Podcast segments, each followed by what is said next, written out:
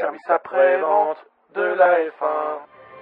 Gentlemen, start your engines and let's get ready to rumble!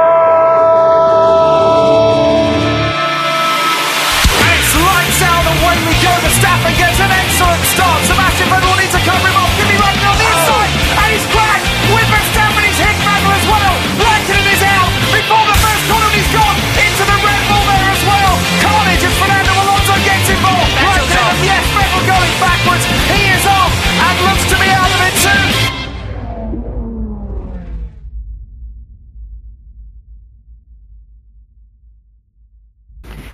Bonsoir à toutes et à tous et bienvenue dans le service après-vente de la F1 dans cette grande famille pour bah, pour cette fête familiale qui est le Grand Prix du Canada et surtout son, son SAV d'après-course, enfin son SAV d'après-sieste, puisqu'effectivement nous, nous avons pu faire une grande sieste euh, un dimanche soir à 20h.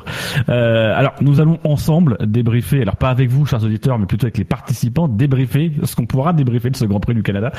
Et pour, ce, et pour cela, ce soir, je serai accompagné. Alors, alors je devais être accompagné initialement de Redscape, mais nous avons une pensée pour son embrayage. Si tu nous écoutes, cher embrayage de Peugeot euh, 407, euh, nous pensons très fort à toi et surtout à ton propriétaire et, et à la casse où tu vas te trouver.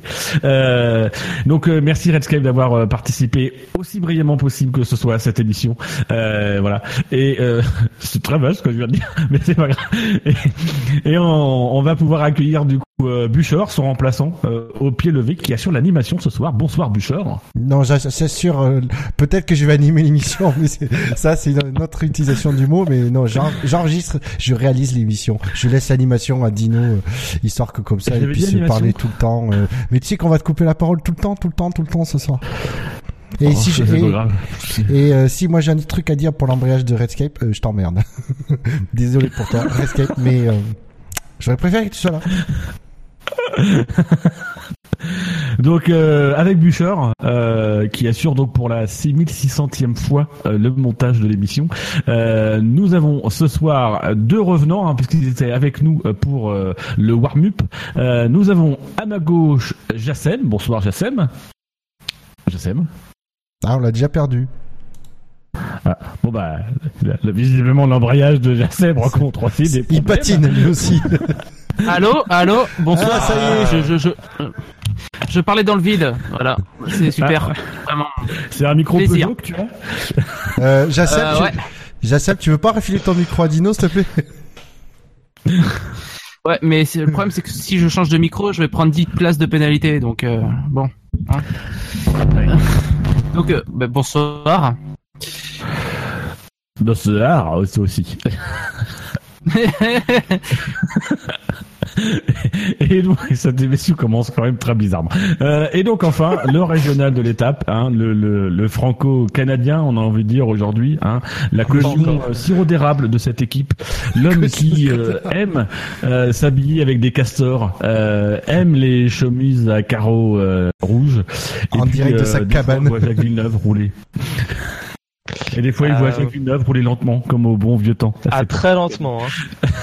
très, très, Bon, très lentement. rien n'a rien rien n'a changé quoi. En effet, il a peut-être battu même son record. euh. non, mais bonsoir à tous, ouais.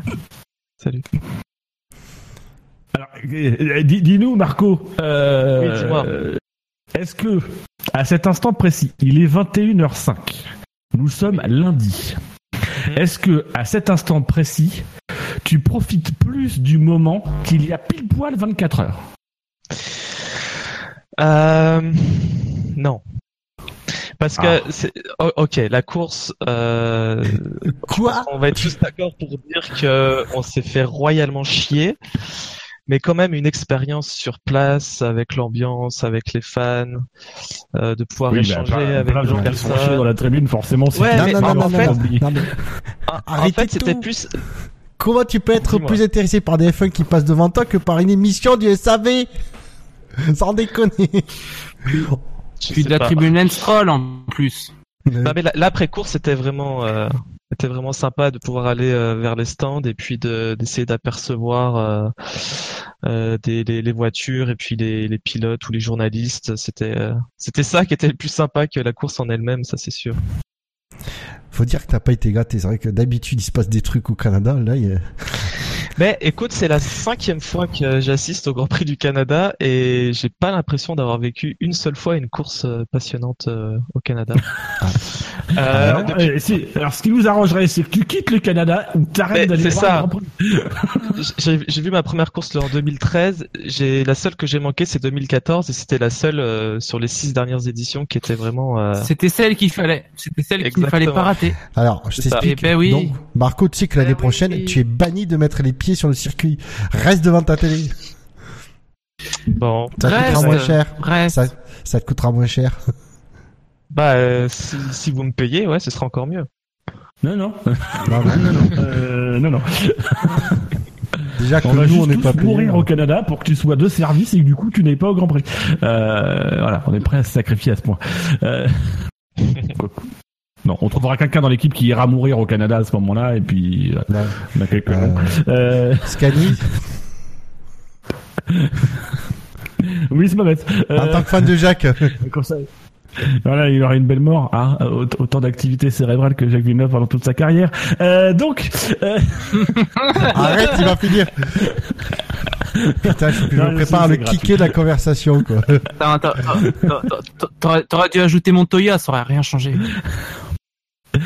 Alors messieurs, vous savez que euh, depuis le début de saison, hein, c'est l'animateur qui, qui prend le contrôle de l'émission, qui euh, réorganise l'émission en essayant d'a- d'avoir quelques petits euh, éléments de recettes qui sont les mêmes partout. Euh, donc, Donc, du coup, l'émission de ce euh, soir va durer 5 heures, je vous préviens tout de suite. à peu près, euh, voilà. Euh, Ouais. On achète bien le service après-vente de la F1. Euh, non mais Oh, voilà, je voudrais, je voudrais commencer par les faits marquants. Alors pas les faits marquants dans leur entièreté, mais juste revenir sur le fait marquant du, du Grand Prix Monaco. Ah bah, ce truc qui s'est passé, on ouais. fera, euh, on fera, voilà, comme ça, c'est, comme ça, ce sera soldé Monaco et on reviendra vraiment sur les faits marquants de la course en fin d'émission. C'est un moyen de vous teaser un petit peu sur les faits marquants, de vous tenir en haleine. Mais rappelez-vous, il y a 15 jours, on avait déjà vécu un Grand Prix exceptionnel euh, d'ennui à Monaco et, on vous demandait quel en était le fait marquant. Vous avez été 124 à voter, nous vous en remercions, tout comme vous avez été plus d'une cinquantaine à voter euh, pour le, le quintet plus ou moins. Et là aussi, nous vous en remercions, euh, ce qui est pas mal après un Grand Prix euh, tardif euh, comme euh, le Canada. Et donc euh, est arrivé en quatrième position Verstappen, rouge, paire et impasse avec 14% des voix pour 17 votes. Me demandez pas qui c'est, je n'étais pas là pendant l'émission. Euh, je crois que c'était Bido. Peut-être Bido, je ne sais plus. Euh, en troisième position, nous avons Charles Leclerc et Paf Hartley, euh, 19%, 24 votes. Je n'ai même pas compris en fait. Euh, Mais c'est et paf le chien, putain. ah oui, C'est la blague et paf le chien. Oui, Ah oui. fais gaffe à ce que tu vas dire parce qu'elle est de moi, celle-là. Fallait, fa- fallait même pas l'expliquer en fait. Putain, Ah on va ouais, finir l'émission à deux, Marco. Ouais. Moi, j'ai envie de, raj- de rajouter 50 votes. Ah. Ouais, toi aussi, hein. Ensuite, en deuxième position, et donc il ne remportera aucun point. euh, je ne sais pas qui, mais en tout cas, il avait proposé les trois points à retenir de ce Grand Prix, ceux qu'a repris Vettel, et c'est Spider, je me rappelle, c'est Spider. Euh, et enfin, euh, la proposition qui a raflé la mise avec 40% des voix pour 49 votes. C'est une proposition, je me rappelle maintenant, de Shinji, comme quoi finalement, je me rappelle pas mal des propositions. Bah oui, tu vois. Mec, il nous fait style, euh, je sais pas, euh, je me souviens plus. Oui, mais non, mais ça s'appelle la mémoire d'un poisson rouge qui se réveille euh, sous un soleil couchant. Euh, voilà. Euh, c'est même pas petit. Enfin bref. Bref. Donc, la, la, proposition gagnante, c'était Ricciardo. Un prince, non. Un roi, non. Un empereur à Monaco. Euh, voilà. Aut- Autant vous dire que c'est pas un grand niveau ce Grand Prix. C'est ce que j'allais dire. Faut, faut dire qu'on a un peu ramé pour trouver des films marquants, quoi, euh, sur cette course. Ça va être pareil aujourd'hui. Ah, Il y a- il y a des trucs. Donc, on ne revient pas tout de suite sur les faits marquants, on y reviendra en fin d'émission. Là, on va reprendre le déroulement normal de l'émission et on va commencer par euh, les notes que euh, vous avez, que nous avons attribuées à son Grand Prix. Euh, ah ben non, tiens, on va pas commencer par les notes. En fait, non, parce que je, euh, Pas envie. Non, en fait, Mais en fait, on va commencer par un petit jeu. Ah. Ah oui. Alors, attends, je m'adresse à Marco et GSM. Vous avez compris ce qu'on est en train de faire parce que moi, là, je bite rien. Je suis fatigué, euh, moi je suis, je suis un pilote automatique, euh, je m'en fous. Non, on va commencer, on va commencer par un petit jeu. C'est les 10 ans du, c'est les, c'est les 10 ans de, de la F1 et lui, des fabriques des premières saisons. Le jeu au début, hein, donc euh, je vous proposais un petit jeu au début. Euh, et c'est, je suis obligé de rendre hommage. Shinji ne pouvait pas être parmi nous ce soir, euh, voilà, euh, malgré le siège vacant qui s'est libéré la dernière nuit. Donc c'est un, un chiffre inutile. Euh, et euh, messieurs, je vais vous demander de découvrir le chiffre inutile, enfin ce qui se cache derrière le chiffre inutile. 52. C'est un rapport avec le Canada? Le Grand Prix du Canada? C'est le cul de Lance Stroll. Non, non, non, non, non, Merde. non, non, Il faudrait multiplier par, euh, faudrait diviser par 10. oui, pardon. Ah oui, merde. Ah oui, oui, j'avais oublié la virgule. Euh, est-ce Par contre, c'est peut-être le nombre de millions qu'il donne euh, à Williams. Ah, peut-être, oui. Non, c'est beaucoup plus. Ah oui, c'est 104, c'est au moins le double. Euh, Si tu rajoutes la TVA et les, et les, et les- et tout, tout ce qui est euh, charge imposée par Donald Trump, c'est beaucoup plus. non, mais le pire, c'est que le, le papa, euh, papa Stroll, en fait, s'il rach- s'il achetait des parts de, de Williams, ça- sur le, le moyen terme, ça coûterait moins cher. Euh, S'il a racheté Euh, Williams, ça ça fait là- coûterait moins cher. Là, c'est, la valeur, c'est proche du bitcoin, là. Donc, euh, alors, euh, du coup, est-ce qu'il y a une unité derrière, du style mètre, euh, machin? Non, il n'y a pas d'unité. Donc, c'est un nombre de quelque chose? Non. Même si ça s'inscrit dans une suite logique. C'est le 52e, 52 alors. arrive après 51 et euh, Donc, c'est le 53. 52e. Oui, c'est le 52e. C'est plus dans cet, c'est plus dans cet esprit-là. C'est un rapport avec la Formule 1. Très vague. hein. Euh... Très vague. évidemment, pire, Si c'est- euh, Si c'est un vrai chiffre inutile qui rend bien, rend bien hommage à Shinji, le, le, le lien est très très très faible. Non, non, alors il, il- c'est pas un vrai chiffre inutile, hein, puisque c'est moi qui, le- qui le fais, hein, donc euh, forcément il y a un lien avec la Formule 1, mais c'est pas un lien direct. Mais enfin non, oui, il y a un, il y a un lien avec trois bandes, 1, quoi. mais- Voilà. C'est un lien en trois bandes. Euh, je sais pas du coup, c'est ça quelque. Est-ce que ça concerne de loin un pilote de F1 ou une écurie de F1 Ni l'un ni l'autre. Un circuit. Euh, oui. Le circuit Gilles Villeneuve. Mm, Non. Ah, Pourquoi t'en parles maintenant? Est-ce que c'est dans Ah. l'actualité actuellement? C'est dans l'actualité actuellement. Euh, est-ce que c'est en rapport avec une écurie? Non. Il, y a, il peut y avoir un lien avec une écurie, mais ça, te, ça ne te mènerait nulle part. Ah, Est-ce que alors du coup est-ce que ça concerne le Grand Prix de France? Non, ça ne concerne pas le Grand Prix de France, même s'il y a un lien. J'ai envie de dire, même s'il y eut un lien. Qu'est-ce que je parle bien? Il y eut un lien. Avec une liaison et tout ça. c'est en rapport avec un autre sport mécanique? Tout à fait, Jassem. Les 24 heures du Mans? Non, L'IndyCar? Puisque le chiffre est 52, je le rappelle. C'est en, ra- c'est en rapport avec euh, le Grand Prix de Zolder? Enfin, les 10 prix de Zolder?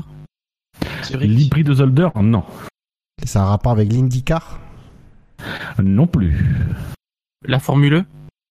Avec la Formule E. Hmm, ah, ça, ça, je, je, j'étais- je sentais que j'étais dans la bonne direction quand j'ai cinq- 52 c'est pas le nombre une passe décisive. 52 c'est pas le nombre d'appels d'absence de Marco sur le téléphone de Bohémie non. Ah, est-ce que c'est le nombre d'années où... Ah oui, c'est pas le nombre d'années où il n'y avait plus de courses automobiles en Suisse? Alors, tu, tu, tu as le, tu as le lien, hein, c'est lié effectivement au, au Grand Prix, enfin euh, au e-prix de Formule 1 qui s'est déroulé à Zurich. C'est la première course euh, sur mais oui. circuit qui a lieu en Suisse, En Suisse depuis Putain, j'avais pas 1954. Euh, mais c'est pas le nombre d'années. euh... De La siècle 52e course, euh, la 52e course de, de l'histoire de la Formule électrique. Euh, non, C'est la 52e Non, course peut-être, de l'histoire euh, suisse. C'est la 52e course de non l'histoire suisse, non?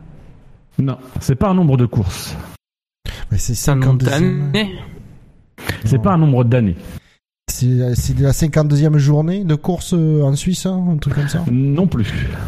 C'est le 52e circuit qui accueille un, un Grand Prix de Suisse? Non, c'est pas, c'est pas le, le 52, c'est pas véritablement le 52e. Mais C'est plus un numéro, le 52. Ah, ouais, un Bah, il s'inscrit dans une suite logique, mais c'est plus un numéro. Oui, c'est comme un numéro de pilote sur une voiture. C'est le vainqueur de Zolder, euh, le numéro 52 Non.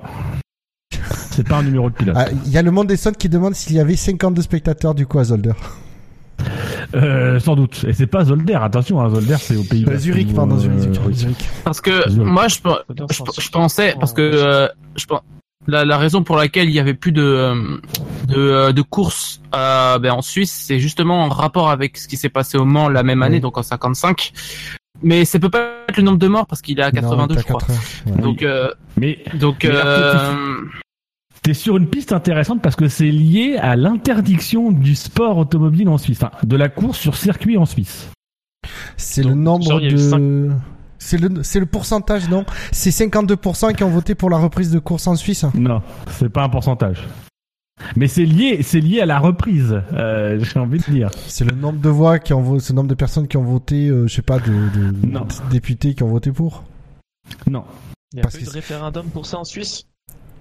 Ah, c'est lié. Alors c'est lié à une procédure. Euh, bah, ah, c'est peut-être euh, la 52e, c'est au bout de la 52e tentative que euh, la Suisse Ah. peut enfin organiser un- un- une course automobile. Non, c'est plus simple. 52, c'est. Le numéro de la loi Euh, je vais te l'accorder, Bouchard. C'est le numéro de l'article de loi issu euh, de. euh, pour être précis, je cherche le nom de la loi.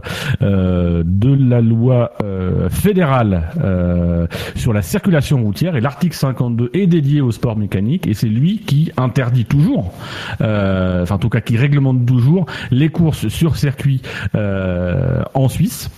Je précise bien course sur circuit parce que il y a vraiment que les courses sur circuit qui étaient interdites. Parce que par exemple il y a une grande tradition de courses de côte en Suisse et elles elles n'ont jamais été interdites. Donc euh, en tout cas à ma connaissance. Euh, mais les courses de circuit étaient interdites ont été interdites euh, dans la foulée de l'accident du Mans effectivement en 1955 donc effectivement le dernier Grand Prix de Suisse c'est celui qui s'est discuté euh, disputé en 1954 et la première course sur circuit qui se déroule c'était hier donc le 10 juin 2018 donc euh, vous calculez euh, j'ai pas fait le calcul mais quasiment 70 ans après la dernière course euh, disputée en Suisse. Voilà, c'est le retour de la compétition automobile sous condition parce que justement cet article 52 énumère les conditions qui sont principalement des conditions de sécurité, d'assurance euh, et euh, qui donne aussi le pouvoir aux, aux, aux États fédéraux pour pour juger de la pertinence ou non d'organiser une course sur leur euh, sur leur territoire euh, selon des critères qui leur sont propres et l'un des critères qui avait été retenu c'était effectivement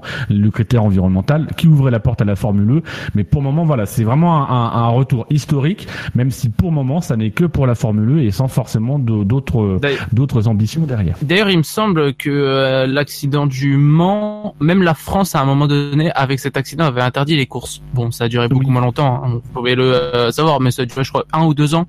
Mais il me semble que la France avait euh, pris ce- cette mesure aussi. Mais bon, Bah, il voilà. il y a eu des réglementations en fait sur euh, sur les courses automobiles dans la plupart des pays en fait Ah ouais, parce me semble que c'était un véritable drame hein, quand même. Bah, il, Ouais. il me semble, il me semble quand même que les courses de côte sont légèrement plus dangereuses pour les spectateurs que pour euh, que sur circuit quoi. Enfin après. Ah mais ça, non mais c'est pour ça que la, Suisse ils me font rire en disant non mais on autorise les, les courses de côte mais du coup à cet accident on interdit les courses sur circuit mais parce que effectivement les courses de côte que ce soit pour les pilotes pour les euh, ou pour les euh, les spectateurs sont autrement plus dangereuses que une course sur circuit. Surtout que les mecs, Ouais, ils ont pas dit, d'ailleurs, on va- si on montait, on, met des grillages obligatoires en bord de piste, tout ça, ils se sont dit, non, non, non, on va interdire.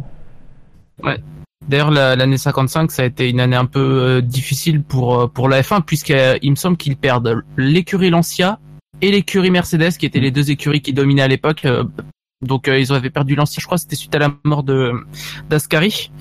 Donc euh, bon, voilà. Euh, C'était pas une grande année pour le sport automobile. Bon après, euh, les les autres années non plus, hein, vu la, la- la dangerosité du, du sport à l'époque. Mais bon.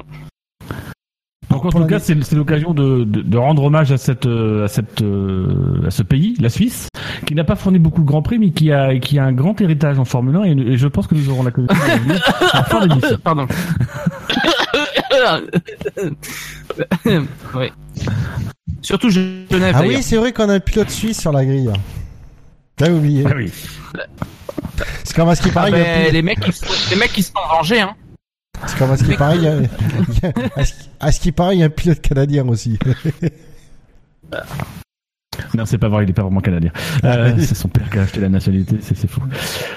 Donc en tout cas voilà, c'était c'était pour revenir sur ce sur ce fait historique. Nous nous reviendrons, euh, je vous ferai un il y aura quand même un petit coup d'œil dans le rétro sur la fin de saison qui aura pour thématique la Suisse. Euh, voilà. Donc euh, je vous préviens tout de suite, vous pouvez réviser pendant l'émission si vous vous ennuyez, n'hésitez pas. Euh, voilà. On va pouvoir avancer maintenant sur le Grand Prix. Vous avez vu le meuble. Hein et on va commencer par la note euh, du Grand Prix. Euh, alors on a été nombreux à voter, hein. il y a une forte mobilisation hein, pour, euh, pour, pour, euh, pour, pour bâcher ce, ce, ce circuit, euh, enfin cette, cette, ce, ce Grand Prix. Alors sachez que jusqu'à présent, la plus mauvaise euh, moyenne attribuée cette saison, c'était un 8,89, c'était le Grand Prix d'Espagne. Euh, Parce qu'on annonce la couleur, ça l'a battu, je pense. Alors oui, je dois te dire que ça l'a battu. La grande question, c'est que euh, depuis point 2014, depuis 2014, la plus mauvaise note pour un Grand Prix a été attribuée à Abu Dhabi 2017, avec une note moyenne de 8,11.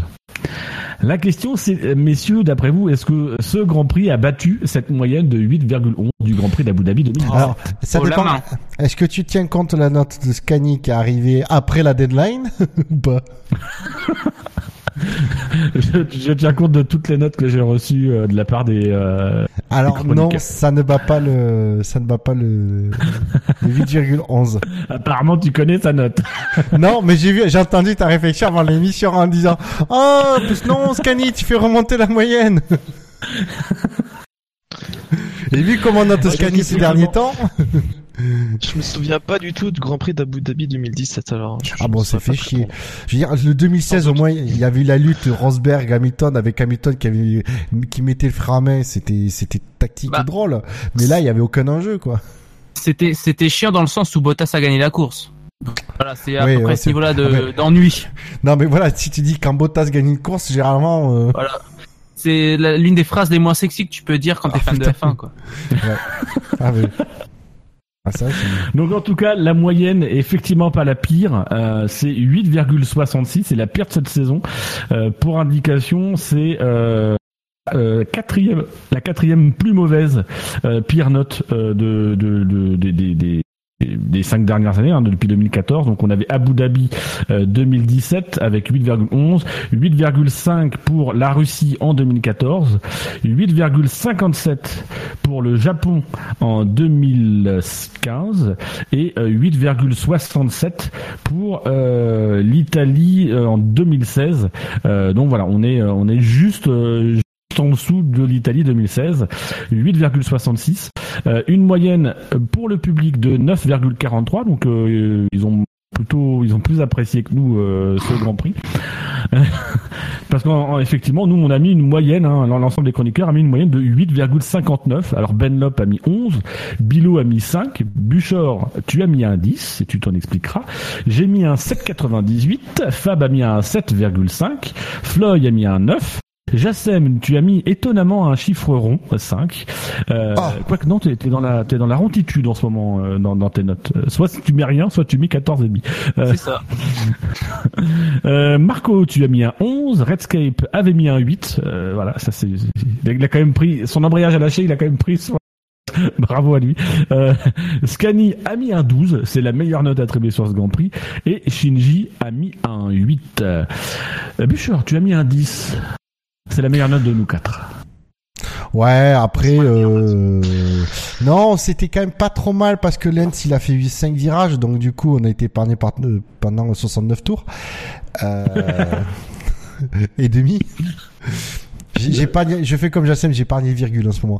Euh, voilà, non. Après, c'est vrai qu'il y a eu oh, deux trois trucs. euh, il y a eu Perez Sainz, il y a eu euh, euh, Grosjean, Ocon, euh, y compris en, en déclaration d'après course, on en parlera. Mais euh, Enfin, voilà, il y, a- y a rien eu. Enfin, c'était chiant dire- comme la Ouais. mort. Ouais, mais qu'est-ce que tu passé. veux? J'ai, je sais plus ce que j'avais mis à la base puisque je devais pas être là. J'avais mis un petit commentaire euh, euh, à Dino. Euh, je crois que j'avais dit j'ai un faible pour le Canada. J'y peux rien, donc je peux pas mettre moins de 10. C'est, c'est voilà. Ah, merci. Non mais euh, au non, bout d'un mais j'adore, moi, euh, je m'en- du Canada. hein. Le Canada, ils s'en foutent. Moi, je, Euh, je suis, euh, je suis. euh, T'es bienvenu chez moi, Bouchard. Ah, le Canada, il faut que j'y mette les pieds un jour, ça c'est sûr. Mais euh, ouais, non, mais j'adore ce circuit, il est super Jackie. intéressant. Euh, tu peux le tenir en otage. Ah putain, ouais. Ah, il faut qu'on le balance aux douanes ou un truc comme ça qui puisse pas. Non mais c'est- Non, mais Attention, c'est un, à Twitter. c'est un, un grand prix, c'est un grand prix où on se dit euh, au bout de 35 tours, putain, il reste 35 tours. T'as été Soixante- patient. Oh là là. non, non, mais euh, je dis ça euh, au bout de 20 tours, moi, je commençais déjà. à- Non, mais après, voilà. alors, alors honnêtement, devant ma télé, je me suis dit bon, ok, t'as le début, t'as l'exci- t'as l'excitation de Lance qui part dans tous les sens, machin. Après, t'as eu le ventre mou, donc je me suis dit autour du 30-40e tour, j'ai pu en plus euh, si c'est Villeneuve ou Févro qui a fait un commentaire sur, on va dire que comme quoi le course n'était pas très passionnante. Et je me suis dit attends, tu vas voir à 20 tours de la fin, il va se... comme d'habitude, il y a le ventre mou et puis à 20 tours de la fin, il va se passer un truc, ça va relancer complètement la course. Ok, j'étais là dans le truc, donc Non, il reste 25 tours, il reste 20 tours. Ok, ça peut venir quand tu veux, il reste 15 tours. Quand tu veux, tu viens le, le truc le- qui remet là 10 tours, 5 tours. Bon, mais non, en fait, il s'est rien passé. Bah si, à un tour de l'arrivée, c'est passé quelque chose. C'est dans. Waouh. abrégé la course. Trop. Ah oui, ah oui, euh, ah oui. je Préfère abréger nos souffrances. Euh, ça. Mais Oui, tu me diras, c'est sympa. ouais, enfin, ils auraient peut-être dû l'agiter. Euh, Un tour cinq- plus tôt. Non mais c'était c'était horrible et dans ce circuit où, où, où tu t'aperçois de l'échec total qui est ce règlement 2017 où euh, les bagnoles ben euh, elles peuvent pas suivre plus de deux tours euh, à moins de deux secondes quoi. C'est Oui, franchement un échec total et évidemment bien évidemment pas du tout prévisible hein. Personne n'aurait pu prédire une euh, une issue pareille pour un tel règlement. Heureusement qu'on change les règles euh, l'année prochaine. Parce que là, il y a, y a Je, trois je zones suis même pas sûr que les règles l'année prochaine aient dans quoi que ce soit. Enfin, moi, je, je pense que la problématique, c'est une problématique de, de fond, c'est-à-dire que euh, là, c'est vrai que c'est, euh, l'année prochaine, on va revenir avec plus ou moins aux ailerons avant qu'on avait instauré en 2009 sur la même logique, c'était qu'il fallait, euh, fallait faciliter les dépassements, etc. Et en fait, c'est, que des cycles, c'est-à-dire que euh, là, on voulait des voitures puissantes, on les a, on se rend compte que ça fait des voitures de merde, enfin que ça fait des courses de merde, parce qu'il faut dire quand même que depuis deux ans, on se fade quand même des courses qui sont assez indigentes. Euh, et, et enfin là, moi, Montréal, j'étais très déçu, c'est-à-dire que j'avais des attentes, les qualifications suscitaient des attentes parce que on avait peu d'écart, etc. Et la course, ça a été une une, purge. Alors je suis gentil, je mets un 7,98 parce que parce que c'est pareil, j'aime bien ce circuit, parce que parce que j'aime bien ce qu'il y a dans l'ensemble et que bon malgré tout, je vis le Grand Prix et qu'il y a eu des petits trucs, il y a eu l'accident au départ, etc. qui font un, un petit peu pimenter la course. Mais c'était c'était nul, c'était nul. Euh, et je pense que le problème de fond, c'est que euh, c'est un problème de, spectacle et, et pour le coup peut-être de gêne, c'est-à-dire qu'à chaque fois, on passe d'une période à il faut il faut euh, retirer des appuis, il faut euh, Non, mais rendre les voitures, euh, il y en a perdu. et, et non non non, c'est je me Ah, suis arrêté merde. parce que j'ai euh, parce que j'ai entendu Jacen qui commençait. Non non, j'allais te laisser. Alors, attends. Oui, alors moi, je, je, hop, je me sers dans le débat. Le truc, c'est qu'il faut pas prendre 2019, le, change, la règle, le changement de réglementation en 2019 pour le la, la, Ah bah la correction. Ils l'ont bien annoncé. Le principe, c'est qu'il faut le voir comme ça. Et c'est clairement ce qu'ils ont dit. Ils sont en train d'étudier pour la- le gros changement de réglementation. Avec, ils vont profiter en 2021 le- des nouveaux moteurs pour un gros changement. Donc la FOM, c'est ce qui est nouveau, a monté une équipe d'ingénieurs qui étudie l'aérodynamique, des solutions sur l'aérodynamique des voitures pour faire un règlement. C'est qui est tout nouveau, hein. Puisque avant la FOM, il y avait deux personnes, il y avait Bernie et son euh, son comptable, euh, grosso modo. Et donc, et ils ont quand ils ont vu les solutions qui commençaient, qui euh, à, à hum, pour 2021, ils ont vu que l'histoire des, des, des- de l'aileron avant, des bords de l'aileron avant, c'est même pas tout l'aileron avant, c'est les flaps sur les sur le bord. Quand ils ont vu que ça, déjà, ça pouvait, ça avait un effet apparemment pas négligeable quand on le, le restreignait, ils ont dit mais du coup pourquoi on le mettrait pas en 2019 C'est facile à implémenter. Et du coup, c'est ce que les écuries au début, à 12, les 10, on disait non, non, non, non, non, non, non. Là, la forme a donné les données, a donné leur simulation aux écuries en disant, ben, faites-vous les simulations. Vous allez voir ce que nous, on est en train d'étudier. Est-ce que, et là, bizarrement, des écuries ont dit, ah, effectivement, on, on, on vote pour. Bizarrement, hein. Je dis ça juste Non, comme le- ça. Le, Et le du coup, Et donc du coup après il faut se dire qu'on va pas corriger le problème en 2009 mais c'est qu'une première étape et que la, la, la- le véritable changement qui du coup cette fois-ci est vraiment étudié pas au bon vouloir des écuries en fonction de ce de ce qui les arrange tout ça puisqu'il y a un, un organisme neutre la, la FOM qui est en train d'étudier ça de son côté et qui est en fait il étudie il se sert Ah, de ça pour neutre, la FOM. argumenter et qui pour une fois euh, argumente en disant non nous on vous dit on vous propose ce règlement parce qu'on a des on a on a les données pour la pour appuyer les changements qu'on qu'on vous- qu'on veut que que vous subissiez.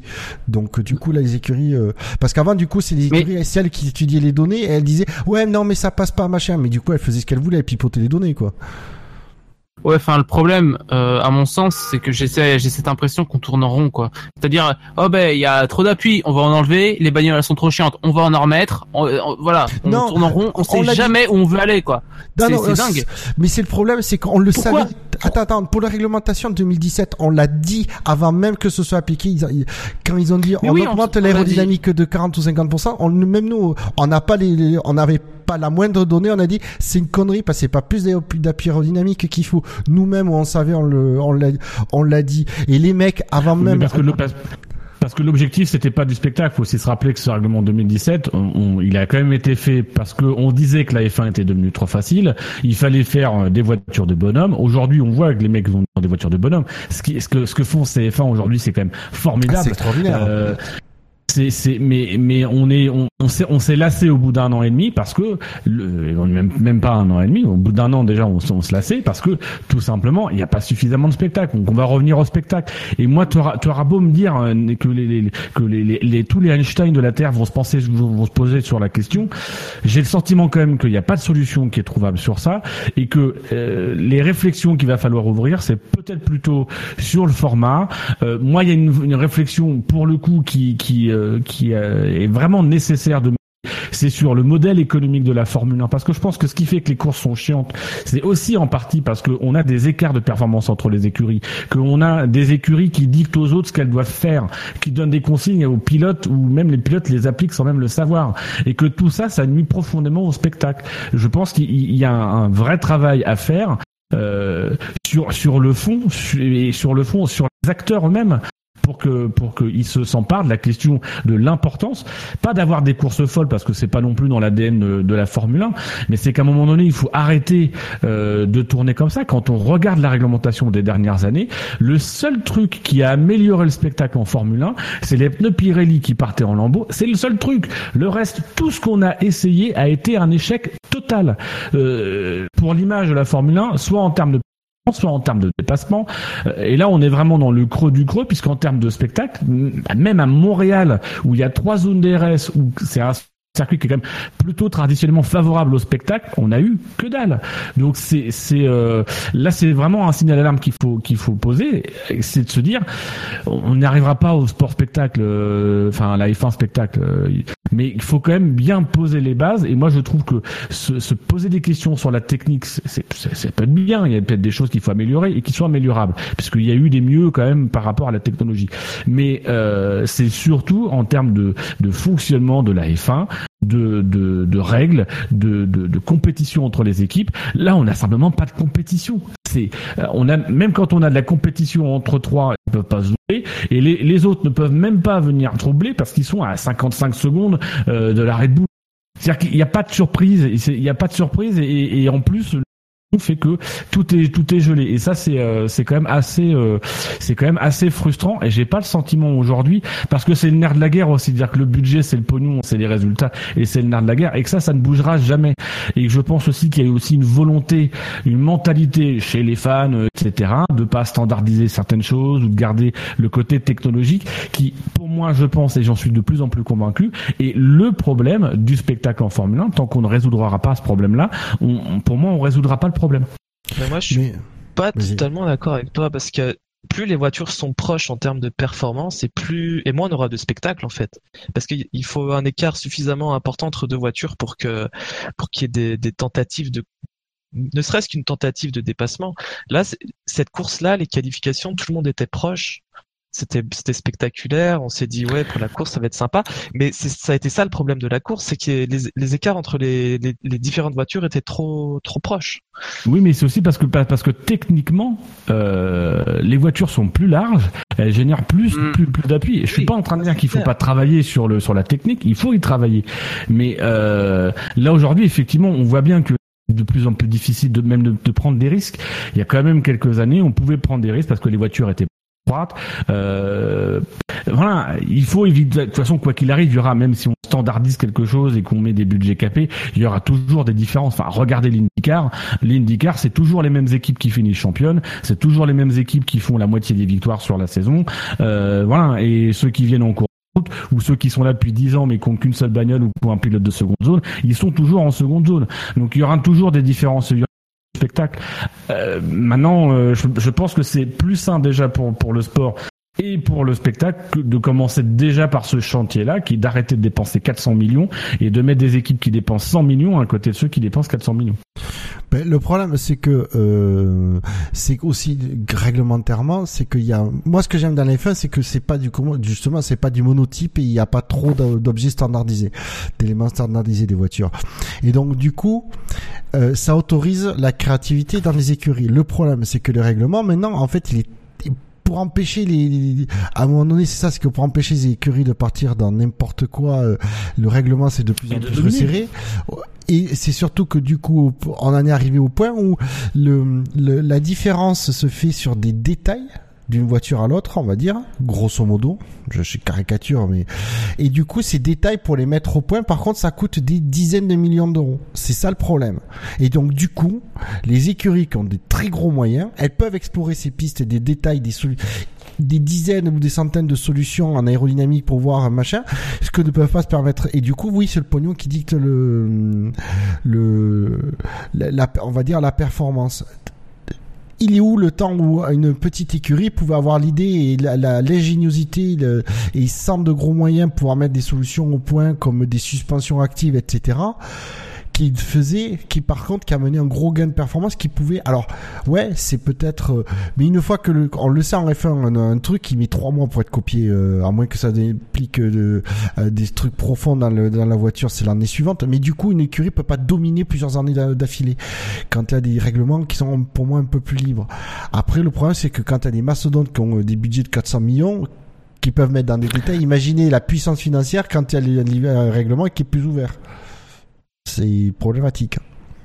Mais il manque cette astuce qui fait que des petites écuries peuvent arriver à avoir une voiture super compétitive face aux Bah, mastodontes. pas.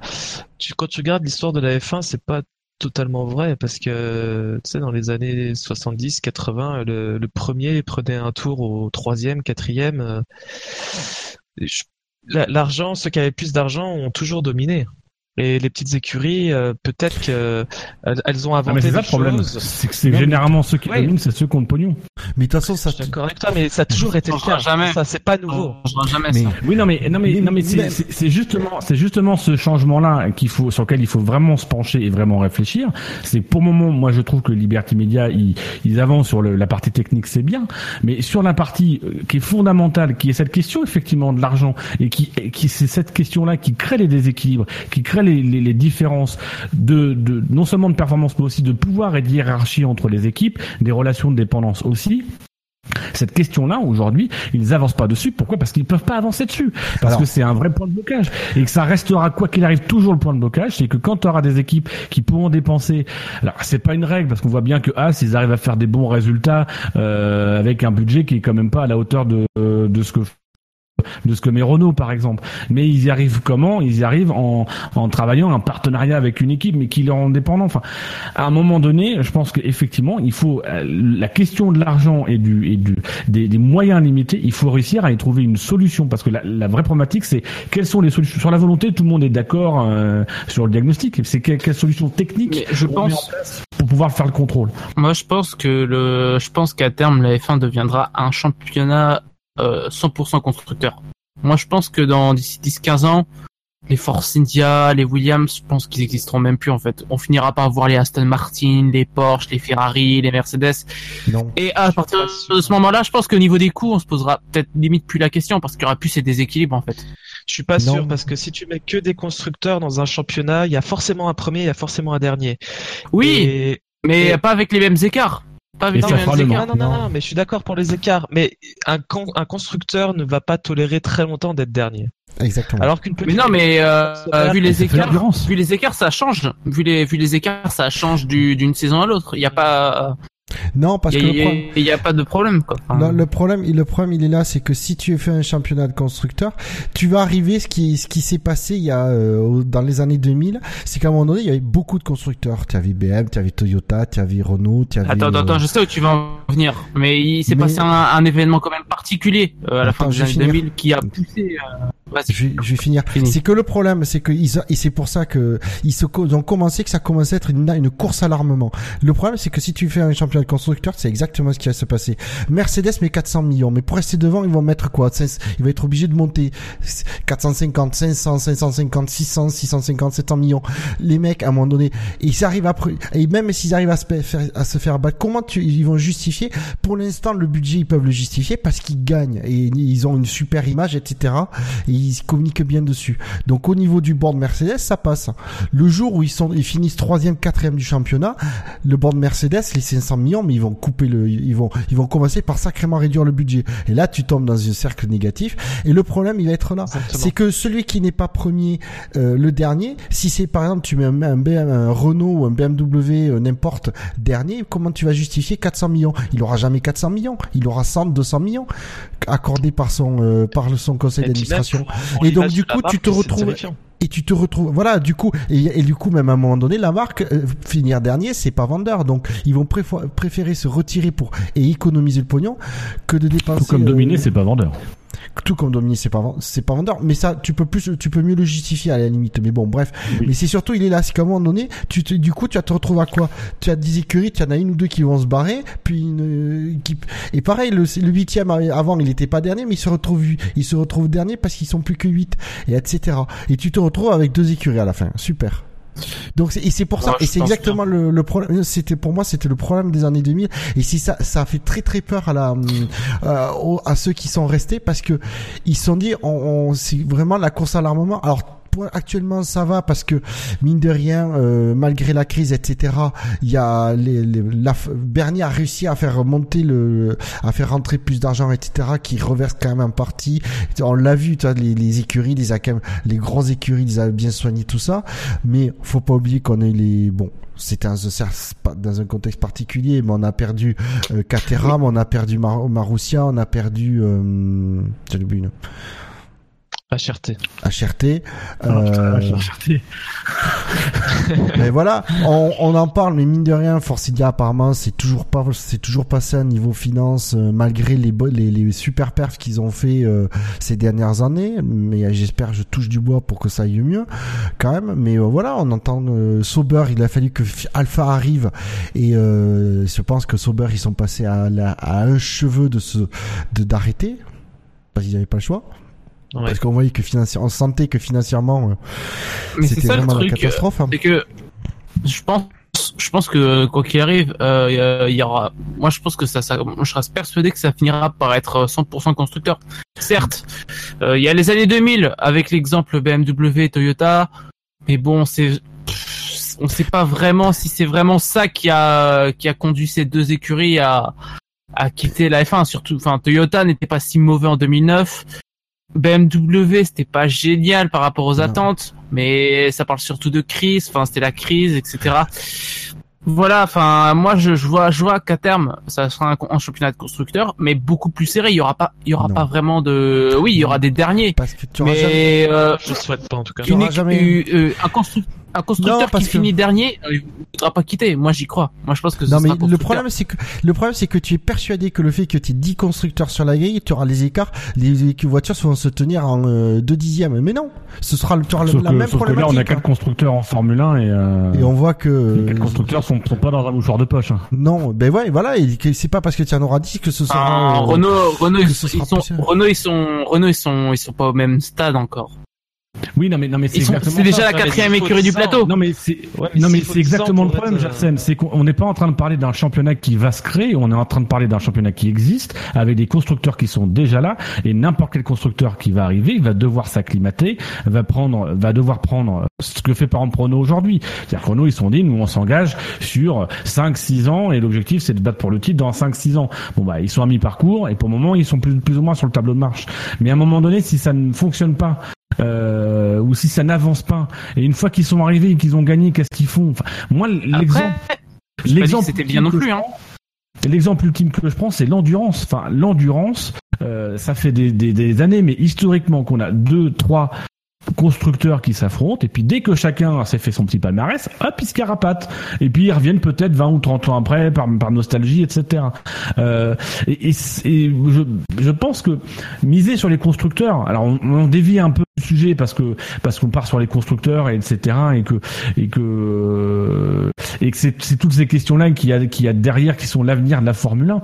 Mais euh, miser sur les constructeurs aujourd'hui, oui, c'est c'est bien. Je suis pas en train de dire qu'il faut pas le faire. Je pense qu'effectivement, il faut peut-être travailler un peu plus des synergies entre entre constructeurs. Faut, faut revoir le logiciel en fait. C'est ça le truc. C'est qu'aujourd'hui on a un logiciel et qui je trouve c'est-à-dire moi la problématique c'est que cette F1 là, moi elle me dérange pas. La F1 chiante aujourd'hui, c'est ni plus ni moins que la Formule 1 qu'on voyait il y a euh, 15 ans, euh, a qui, connu, me- qui m'a pas fait abandonner pour autant la F1. Mais la, la vraie problématique, c'est qu'aujourd'hui, il y a une, il y a une problématique si- qui, qui est la concurrence. C'est-à-dire qu'aujourd'hui, si on veut zapper, si on veut aller voir autre chose, d'autant plus facilement que aujourd'hui, euh, on, bah, aujourd'hui, de rien, la Formule 40 balles ou euh, 195 euros là, tu veux passer par F1 TV Pro sur une année, il faut déjà payer pour accéder. Donc aujourd'hui, il faut vraiment trouver un moyen d'exister dans cette concurrence. Alors Bernie, il avait ce moyen qui était de dire euh, on est le championnat de prestige, on est un, un cercle de d'hyper riches, ultra fermé, etc. C'est plus la logique aujourd'hui, c'est la logique spectacle. Euh, la logique spectaculaire et à l'américaine que, va apporter euh, Liberty. La problématique aujourd'hui, c'est vraiment, moi, je suis, un peu inquiet parce que, c'est-à-dire que moi, quand je, quand je vois sur les tout le monde a des solutions. Tout le monde sait ce qu'il faut faire. Des pneus plus larges, des voitures plus étroites. Moi, en fait, je pense qu'il n'y a pas de solution. Que la vraie solution, c'est d'un moment donné de s'arrêter et dire, les gars, on, on- on est parti dans une direction et on- là, on est dans une machine où on peut, on peut plus rien faire. Il faut qu'on repose les choses à plat. Et aujourd'hui, j'ai envie de dire, la solution pour que la F1 redevienne véritablement intéressante, c'est qu'elle je pense qu'il va falloir que la Formule 1 meure pour qu'à un moment donné, on construise autre chose sur de nouvelles bases. Peut-être, comme tu le dis, avec des constructeurs qui arriveraient tous en même temps et qui pourraient faire des choses et qui pourraient euh, euh, démarrer tous en même temps. Mais aujourd'hui, je pense qu'on est parti sur un engrenage qui fait que, quoi qu'il arrive, on, alter- on alternera toujours des phases avec un spectacle un peu artificiel comme c'était le cas avec Pirelli et dont on se plaidra assez rapidement, ou alors des voitures hyper performantes mais qui offriront peu de spectacles. Et, ça je pense qu'on on continue à avancer et même aujourd'hui on parce qu'on met des techniciens derrière. Donc on légitimise le fait que les changements ah oui là on a bien réfléchi on a mis euh, des équipes techniques et tout ils réfléchissent. Euh, oui mais ça n'empêche pas qu'ils peuvent aussi se tromper et que les ingénieurs auparavant ils ont aussi euh, les ils cherchent et à chaque fois on réussit à dévier le règlement à aboutir à, à- à se donner un avantage, à exploiter, à trouver de l'aéro, etc., qui emmerdait les autres et qui, qui nuisait un peu au spectacle. Donc je pense que c'est vraiment une problématique de logiciel. Euh, voilà, aujourd'hui c'est d'essayer de minimiser les choses. Tout le mal à trouver des solutions, moi, pour minimiser le spectacle. Et sinon, on parle de la En tout course. cas, on est. Oui, on est. Non, parce que j'ai pas envie de me coucher trop tard non plus. hein Bon bah, Ben, on a assez parlé de la course. Générique. non, on va quand même Ça y est, Dino, t'as saturé ton micro. T'as trop parlé, donc ton micro sature, il y a des moments où t'entends plus. Ah, vous m'entendez plus là? Si, c'est Si, bon. si, on t'entend. Ah. Mais quand tu parles On plus de en 5 était secondes d'affilée, tu le satures. bon, on Ah, était aux notes. Ah. Alors Buchor, on en était aux je te propose d'envoyer le jingle du quintet plus ou moins. Les chevaux et les courses, vous le savez, c'est ma grande passion. TRC Magazine avec Omar Sharif, la passion de gagner. Les courses, avec le journal Tiercé Magazine, bien sûr. Alors messieurs, pour commencer ce quintet plus ou moins un petit rappel des enjeux avant Du Canada. Euh, je vous rappelle qu'après Monaco, Daniel Ricciardo euh, était en tête euh, du classement général du quintet plus ou moins avec championnat. Donc l'un des enjeux, c'est de savoir si Daniel Ricciardo va conserver la tête de ce classement. L'un des autres enjeux, c'est de savoir si Pierre Gasly et Charles Leclerc, pour le moment ex au championnat, seront, euh, enfin qui des deux hein, sera le, le premier francophone au classement? Et d'ailleurs, seront-ils sur le podium du classement général du quintet plus ou moins? Euh, Valtteri Bottas, troisième ex aequo les deux francophones hein, avec 13 points. Va-t-il accroître son avance sur Lewis Hamilton, sixième au classement avec 13 points? Kevin Magnussen qui a été cité quatre fois dans le quintet plus, et je crois que c'est un record pour Kevin Magnussen. Le sera-t-il une cinquième fois ce soir? Max Verstappen parviendra-t-il enfin à avoir un total de points positifs dans le classement du quintet plus ou moins je vous rappelle qu'il a actuellement moins un point. Euh, et enfin, qui de Hartley, Sirotkin, Grosjean, Van Dorn et Stroll marquera ses premiers points? De la saison, euh, même s'ils sont négatifs euh, ce soir Euh, La réponse est dans les minutes qui viennent, messieurs, dans le quintet plus ou moins. Alors, le quintet plus ou moins, alors, je dois dire que c'est c'est un petit peu le chantier cette année puisqu'on a décidé de de- d'abandonner tout conducteur et de laisser libre à chaque euh, animateur de, de, de proposer des choses. Il Euh, me tarde qu'une chose, c'est de faire de présenter une émission pour pouvoir faire ma sauce. Je vous garantis, les, les gars, vous allez pas être déçus. Allez les gars, je propose le x2. On multiplie les points de tout le monde. Allez Alors, ah non, par euh, contre, les points, c'est sachez pas, que- il y a des règles. Sa- Sachez que pour le moment, il y a eu deux, il y a eu deux écoles. hein. Il y a eu, il y a eu une école qui consistait euh, à faire plus ou moins comme on faisait avant, mais en sautant les pilotes euh, qui étaient, enfin, qu'on n'avait pas grand chose à dire, pour se concentrer sur les pilotes où on avait des choses à dire. Euh, la deuxième école, c'était de faire un peu le film de la course. Bon, je vais, je vais pas vous dire que le- la première école m'intéresse, donc on va pas faire ça. Euh, et le film de la course, ça serait pas très intéressant. Euh, Bah oui, vu Euh, que la course était à chiante. 22h10, techniquement. Demain, tu veux dire 22h10 demain. Donc du coup, messieurs, je vous propose. c'est- En fait, ce qui est rigolo, c'est que c'est souvent la, la- la physionomie de la course qui dicte un peu la manière dont on va traiter le quintet plus ou moins. Euh, du coup, messieurs, je vous propose ce soir d'organiser des battles. C'est-à-dire que euh, j'ai un petit peu regardé euh, le- la course, euh, la physionomie et je me suis rendu compte que comme ça n'a pas beaucoup dépassé et que c'est pas passé grand-chose, on a surtout eu des, des battles entre deux ou trois pilotes. Donc, on va faire un peu le zoom sur quelques battles de ce de ce Grand Prix euh, que je vous demanderai de bien vouloir départager. Euh, voilà, à chaque fois, de désigner un vainqueur de la battle. Et je finirai en vous donnant euh, le vainqueur du, du, du, du public, hein, des auditeurs, euh, ceux qu'ils ont placés euh, plus ou moins haut dans le quintet plus ou moins. Est-ce que ça vous va comme fonctionnement pour l'émission de ce soir? Très bien.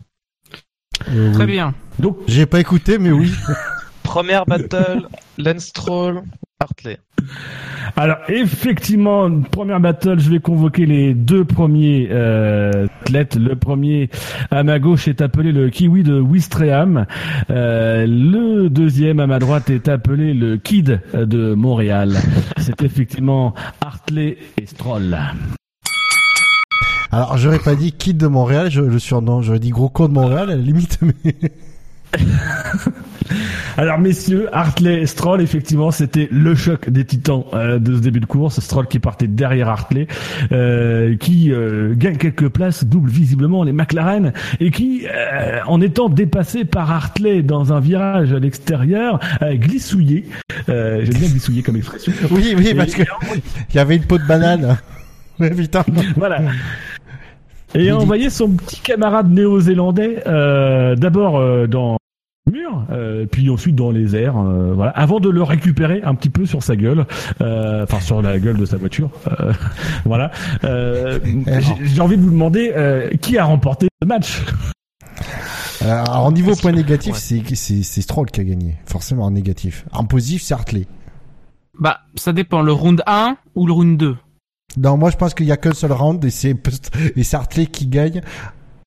Mais que si on Bah, compte le moi, je pense que moi je pense je pense que c'est Stroll qui gagne par KO technique.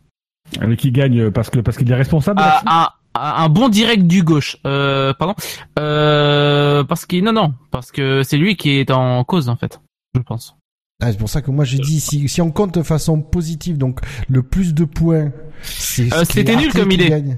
C'est Hartley qui gagne. Non, mais Si c'est- je pense qu'on parlait de l'accident. oui. Ah, de l'accident. Non, mais le C'est problème, le alors, je vous donnerai les classements. Honnêtement, honnêtement, le, le- l'accident, là, moi, l'accident, c'est hier qu'il y a un truc qui m'a, mais ça a été une révélation quand j'ai vu l'accident, le replay de l'accident, de surtout la caméra embarquée de Stroll, j'ai fait, d'accord, mais en fait, il, il maîtrise rien du tout, ce mec. Il est tellement nul qu'il a même pas contrôlé sa, sa Formule 1. Tu Oh, vois qu'il est passager. dur. Non. Non, attends, dur, tu vois. dur. Euh, Claire Williams a dit qu'il était bon. Arrête. Non, mais, Non, je, mais- je trouve quand même que c'est dur. C'est le truc, c'est que c'est sa deuxième saison en F1, tu vois qu'à un moment donné, putain, mais le mec, Ouais, il tu peux, tu que peux avoir un, tu peux avoir un survirage, euh, quel moment, ta deuxième saison ou ta vingtième. Je veux dire, la... Regarde pour, Grosjean. pour moi, c'est difficile de départager les deux parce que honnêtement, si Stroll n'a pas de survirage, je suis pas sûr qu'il ne s'accroche pas. Non mais j'ai pas l'impression que c'est du survirage en fait parce qu'il glisse. Ah, pour moi, c'est Bah, il a l'arrière qui patine. Il a l'arrière qui patine. Il... Ouais, le ouais. Stroll, Bah, tu le vois, il a moi, le survirage c'est quand tu tournes pas, enfin quand tu essaies de tourner mais que ta voiture elle part en fait, elle part à l'extérieur. Non, non, ça, c'est Non, le sous-virage. Sous-virage, Non, c'est-à-dire non. que tu... Alors, je t'explique, Chassem. Le sous-virage, tu tournes Non non non non non Attends, non si, si, non, je vais finir mon m'apprendre ce que explication. c'est quand même.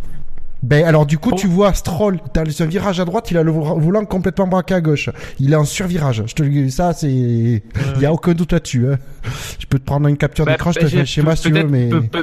Non mais je parle plutôt du, du moment où il glisse, mais c'est peut-être que le début commence par un sous-virage.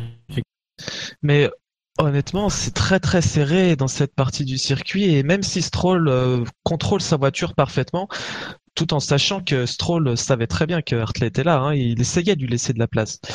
Mais euh, je suis pas sûr que ça passait pour autant quoi.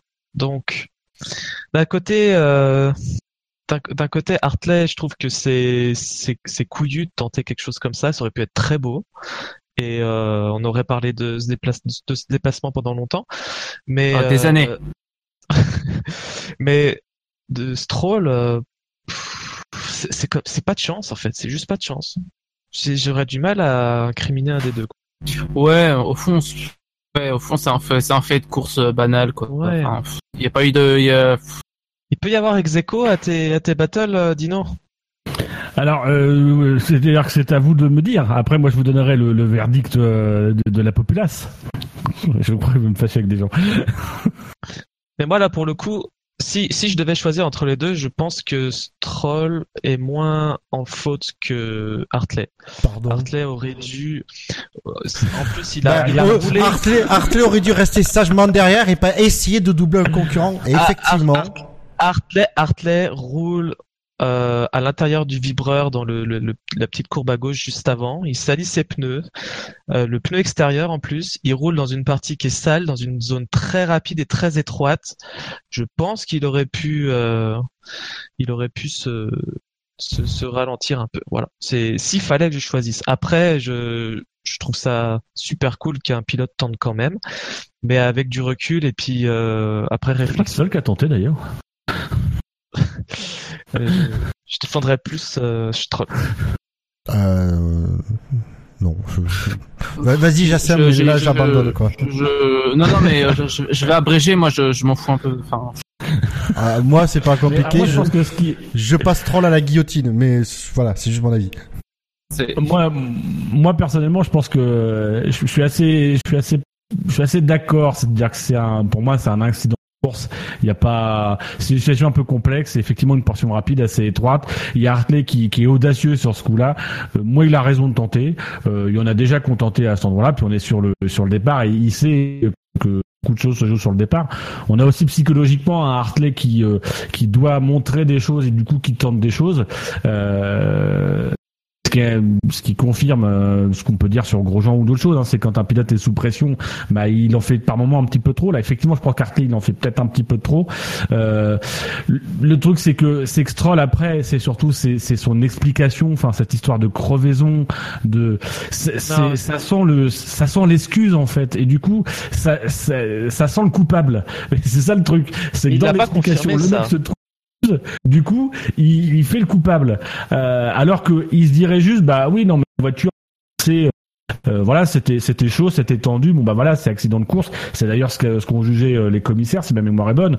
Là, il commence à expliquer, c'est-à-dire du côté de Stroll aussi, il y a une pression, c'est qu'à chaque fois qu'il sort, il a fait un truc. Donc du coup, à chaque fois, il essaie de Là, il en fout un dans le tas.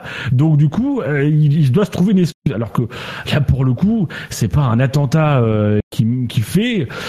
Pas convaincu qu'il laisse non plus énormément de place à Hartley, mais voilà, c'est une, une bagarre qui est euh, qui est pas qui est pas dégueulasse. Si- S'il arrive à tenir sa voiture, il y a, y a pas de il y a, y a pas de casse. Là, c'est juste qu'il perd sa voiture, une voiture en plus qui est assez piégeuse depuis depuis le début de saison. Donc voilà, ça donne ça donne cet, cet accident qui heureusement se finit bien euh, parce que là, on a un petit un peu vu la limite du halo puisque le, le museau euh, de la, la, la Toro Rosso euh, pouvait à un moment donné passer quasiment sous le halo et pouvait embrocher la tête de Stroll. Euh, Dans. Euh, Pardon. Barbecue. C'est sorti tout seul. Non, mais je pense pas comme, plus. euh, comme les escargots. mais, euh, mais, mais voilà. Pour moi, c'est, un accident de course. C'est un incident de course. Mais, mais avec, avec cette espèce de, de, de défense de, de Stroll qui est, euh, Ah, mais attends. ap- Après, je dis pas que c'est, euh, je dis pas que c'est pas un incident de course. Pour moi, pour moi, Stroll est clairement responsable. Mais c'est pas pour ça que je lui mettrai une pénalité parce que c'est un incident de course. Mais pour moi, il est responsable. Après, le truc, c'est que ce que vous, quand vous revoyez les images, c'est que Hartley, il arrive sur Stroll, mais il a un différentiel de vitesse. C'est pas compliqué. S'il ne tente pas, il est obligé de freiner. Et là, c'est deux trois mecs qui se retrouvent dans son diffuseur. La, la, la- Parce que freiner à cet endroit-là, c'est donc c'est pas qu'il est, c'est pas que c'est bien qu'il ait tenté. C'est que s'il ne tente pas, c'est un paquet à ce moment-là. Revoyez bien le replay. Vous allez voir. Il a Stroll, je sais pas ce qui s'est passé, je, je dis pas est-ce qu'il s'est merdé, est-ce qu'il y a eu un truc qui a gêné ou quoi, mais Stroll a, a pas beaucoup de vitesse à un moment, à cet endroit-là. Il est en train de la reprendre et donc Hartley, Hartley, Seulement à cet endroit-là? ouais, bon, plus que d'habitude à cet endroit, à ce moment-là, on va dire, c'est vrai, autant pour moi. Mais tu le, non, mais tu le vois, euh, c'est pour ça que à la, mais tout, mais juste à la sortie de cette courbe, on voit il est quasiment à côte à côte avec euh, avec Stroll. Mais si Stroll se se, se foire pas complètement, le Hartley, il, peut facilement le prendre au freinage s'il n'est pas déjà devant à l'entrée du virage suivant. Donc euh, oui, c'est pas, euh, c'est- voilà, c'est ça, c'est pas il fallait qu'il tente parce qu'on sait que c'est un endroit rapide c'est que vraiment il y avait un différentiel de vitesse et pour moi Hartley il pouvait pas freiner il pouvait pas freiner D'ailleurs, c'est pour ça qu'il mord l'herbe à gauche. On le voit effectivement, comme tu l'as dit, parce qu'il tire tout droit. Il évite, euh, il évite quand même quelque part euh, Stroll. Mais voilà, il- pour moi, il n'avait pas le choix. Alors après, c'était apparemment c'était quand même finement dosé. Est-ce qu'il aurait pas tapé le mur si Stroll y avait pas embarqué? Parce qu'effectivement, il a, il a les pneus gauche un peu sales. Il arrive peut-être trop vite. J'en sais rien. En attendant, Ça, on le saura jamais. savoir. On peut pas savoir, mais pour moi, il avait l'air de maîtriser assez bien la situation. Qu'on a vu qu'Hartley, quand même, c'est pas le mec qui fait de grosses de grosses bourdes. Il est pas ultra performant, mais il fait pas de gros, il fait pas de grosses bourdes. Donc, euh, je, je lui donne le bénéfice Mais c'est un incident de course. Mais non, mais après, je ce que dis c'est un- Ce que je t'expliquais, c'est que c'est c'est s'il fallait que je choisisse entre les deux. Mais pour Ouais, moi, c'est vraiment aussi un incident de course. Ah, Mais non, mais pour moi, c'est un incident de course dans le sens où il n'y a pas de, il y a pas de pénalité à, à donner à qui que ce soit. Non. Par contre, la faute, pour moi, elle est clairement sur Stroll. Ça, il n'y a pas photo. Bah, Alors, je voudrais juste euh, citer euh, une remarque de, de Taek sur le chat qui dit bon que Stroll perd sa F1 très bien, c'est juste dommage qu'il la retrouve. Ah, C'est- bien dit. C'est magnifique. C'est magnifique. En tout cas, sachez messieurs que de match il n'y a pas eu dans le quintet plus ou moins puisque euh, puisque euh, bah, Hartley est 11e avec euh, moins 26 points, euh, alors que des points négatifs. Euh, et Stroll est, est 20e et bon dernier avec moins 357 points que des points négatifs. Je pense qu'il y y a sur cet incident doit y avoir sur cette course en tout cas parce qu'ils ont plus ou moins la même course. hein. Euh, euh, alors qu'en plus la course de Stroll est pas mauvaise parce que je crois qu'il gagne 3 de doit dé- dépasser les McLaren, donc il gagne des places au départ. Donc son début de course c'est pas mauvais. Il en gagne souvent au départ. Hein. Oui, il doit, y avoir l'historique, euh, l'historique. Le, le- le- le- moi, je pense vraiment que c'est l'argument le- derrière qui lui jette la culpabilité alors qu'il n'est pas coupable. Euh, mais voilà, je pense que ça l'a, ça l'a vraiment euh, pénalisé euh, dans le quartier plus ou moins. Il faut que Canal Plus arrête de le, il faut qu'arrête que Canal Plus lui pose des questions en anglais. On sent que Stroll n'est pas à l'aise en français et qui du coup il s'exprime pas super bien. Et je pense qu'on aurait de meilleures déclarations si euh, Canal Plus l'interrogeait en Je anglais. suis assez d'accord. Euh, L'un l'un- l'un ou l'autre, de toute façon, c'est des Mais après euh, tu vois, non mais par contre tu le vois dans les d'interview Franchement, comme ça euh, le moi j'aime pas du tout ce pilote. Hein. Ah non mais je suis d'accord avec toi, je- mais humainement je l'aime pas quoi. Tu vois que quand il est de face Autant- devant les micros ça le fait chier. euh, ouais bof autant- machin ouais. euh. Autant il y a des pilotes nuls, genre Ericsson, mais qui sont sympas, tu vois. Mais alors lui, Ouais, euh, lui, antipathique et nul. et que- et nul. Bah c'est à double peine. hein. C'est double t'as fait raté, j'ai une casquette et j'ai un t-shirt Lance Stroll maintenant. Marco, c'est le Lance Stroll du SAV. Bonjour, je m'appelle euh, Marco et euh, j'ai une cassette Lance-Trombe. Moi, je préciser Bonjour donné, Marco hein. Et il a aussi un t-shirt. C'est pas sale. Et il était, C'est bien, c'est tabou. Eh bien, les, les, ventes de Goodies Williams ont augmenté de 100% à ce moment-là, je pense. Ah, mais ça, je sais pas. Non, j'ai pas déboursé un centime, je te rassure. Ah. C'était le package qui était donné avec la place. Ah, moi, C'est- moi, moi, moi-même, on, moi, on me le donne, je refuse. Hein. Je Non mais je suis pas. sûr que je suis sûr que Marco il avait pas le choix si vous voulez aller en tribune il fallait qu'il prenne le pack Non, non. J'imagine la scène. Prends-le. Non, Non prends-le. mais tu rentres pas. Si tu le prends pas tu rentres pas. J'avais peur du coup de soleil, donc euh, j'ai j'avais besoin de la casquette en fait. Ah, Mais le choix. Eh, tu pouvais tu pouvais acheter euh, je sais pas tu pouvais acheter une casquette euh, Montoya ou euh, Jacques Villeneuve mais pas ça quoi. Euh, Mon- Montoya à la limite. Oui, c'est vrai. ah, c'est clair qu'il a, cher, il en a dû avoir des coups de soleil sur la tête, Juan Pablo. Alors messieurs, je vous propose de passer au deuxième duel de notre quintet plus ou moins ce soir. Euh, un deuxième duel qui, qui, qui, qui sentait le carbone, puisqu'à ma gauche, il fait 1m22 les bras levés. Il est supporter, d'ailleurs il porte un, un maillot du Real Madrid. Tandis qu'à ma droite... Eh, eh non, tandis qu'à ma droite, il fait 1m23 les bras levés. Euh, voilà. Et il est fan de d'Hector, le moustachu, un roi du catch. C'est un duel Sainz-Perez que je vous propose, messieurs. Ah oui. Alors, un luchador contre. euh, Moi, alors, vu l'angle sur lequel, vu qu'ils nous ont passé aucune caméra embarquée de cet incident, Oui. je ne sais pas pourquoi, honnêtement. Ah, honnêtement, Je- honnêtement, je- je, je pourrais pas vous dire. J'ai pas vu le, j'ai pas vu l'accident. Mais Voilà. euh, on voit qu'ils se touchent, mais j'ai pas compris quoi en fait ce qui se Mais passe. bon. Les caméras qui nous, les angles de caméra qu'ils ont montrés Les sont sons- foireux. Voilà, les, C'est- les, les sons, à, les sons à Buchor, le point réalisation. Pour plus. Il Non, même pas, parce que- course Non mais du coup, non mais c'est ça le truc, il se passe rien de la course. Il y a un truc où il peut nous montrer 36 replays. Euh, je veux dire combien de fois on a vu l'accident de Stroll et euh, Hartley avant, ah, sous tout- tous les angles de caméra possibles. Et là tu te dis mais hey, les gars à ce moment-là vous aviez aucune image ou quoi euh, Parce que l'hélico, on, que- on est trop loin. euh. C'est vrai que la réalisation, elle est pas toujours dans le spectacle également. Ah non, par contre pour nous montrer euh, ce qui se passe, euh, bon, ce qui ne se passe pas dans les box, il y a toujours quelqu'un. Mais mais je comprends pas pourquoi il n'a pas utilisé les deux caméras embarquées. C'est comme surtout qu'on sait maintenant que toutes les voitures ont leur caméra embarquée. euh. Mais t'a- t'a- t'avais qu'à avoir F1 TV Pro, voilà. Ah c'est pour ça, désolé. Mais donc du coup, moi j'ai pas compris. Et, euh, Et honnêtement, je peux pas dire s'il y a un responsable ou pas. Donc un partout balle au centre. Moi non plus. Moi non Bah, il, il, il semblera en tout cas qu'il y avait, que Sainz n'a pas bougé de trajectoire, que les deux avaient de la place pour tourner. Euh, donc, je sais pas. Pour moi, la faute irait plus à Perez qui était devant, qui s'est peut-être abattu trop tôt. Mais euh, effectivement, il faudrait plus de plus d'images pour vraiment juger à 100%, quoi. Bah les deux caméras embarquées déjà. Mais de loin, c'est ce qui me semble. euh, je sais Mais- pas, il y, a de la- il y a de la place pour les deux, hein. De ce que de ce que j'ai entendu, euh, Perez avait, avait l'air pas content. C'est-à-dire qu'il demandait carrément un black flag. Oui oui oui, il demandait un drapeau noir. Mais, non, mais c'est euh, c'est du chose. Ils, disent tous ça. Hein. Alors effectivement, c'est la roue de Sainz, la roue avant droite de Sainz qui touche la roue arrière gauche de Perez. Et après, tu as, Sainz qui dit mais j'ai pas compris parce qu'il il tourne vachement tôt dans le virage. Donc euh, et c'est l'explication de Sainz, elle est pas, euh, elle tient la route aussi. Donc euh, moi honnêtement, je sais pas qui croire. euh, Et, et comme ils ont toujours le micro facile pour faire réagir, pour essayer d'influencer Charlie Whiting, bah, le sortir de la sieste plutôt. À, à part- à partir du moment que les deux ont de la place, c'est celui qui va heurter l'autre, pour moi, qui, qui a plus de responsabilité. Et j'ai pas l'impression que ce soit Sainz qui a heurté, mais c'est Perez qui se rabat dessus. Je sais pas. J'en sais rien, moi. Je... Et toi, Dino, tu t'en penses quoi Moi, j'en pense rien. J'ai pas vu les images. Je m'en fous. De toute façon. voilà. Ouais, très Suivant. bien, bonne réponse, enchaîne.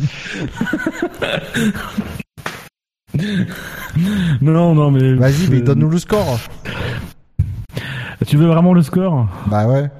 Bon, voilà. Alors sachez que, que, que Carlos Sainz est dixième avec moins 19 euh, tandis que Sergio Perez est quatorzième avec moins 69 points, que des points négatifs. euh, voilà sur cette euh, sur cette course. Donc plutôt des plutôt des torts, en tout cas une course qui semble mieux réussie pour Sainz. Alors sans doute que la position de Sainz aussi a, un petit peu mieux joué, hein. Mais mais voilà quand même que des points négatifs pour Perez. Euh, je pense que je pense que là aussi il y a encore une fois c'est-à-dire le black flag qui est demandé par Perez. Je pense qu'aussi ça conditionne pas mal de choses. Déjà que Perez, on...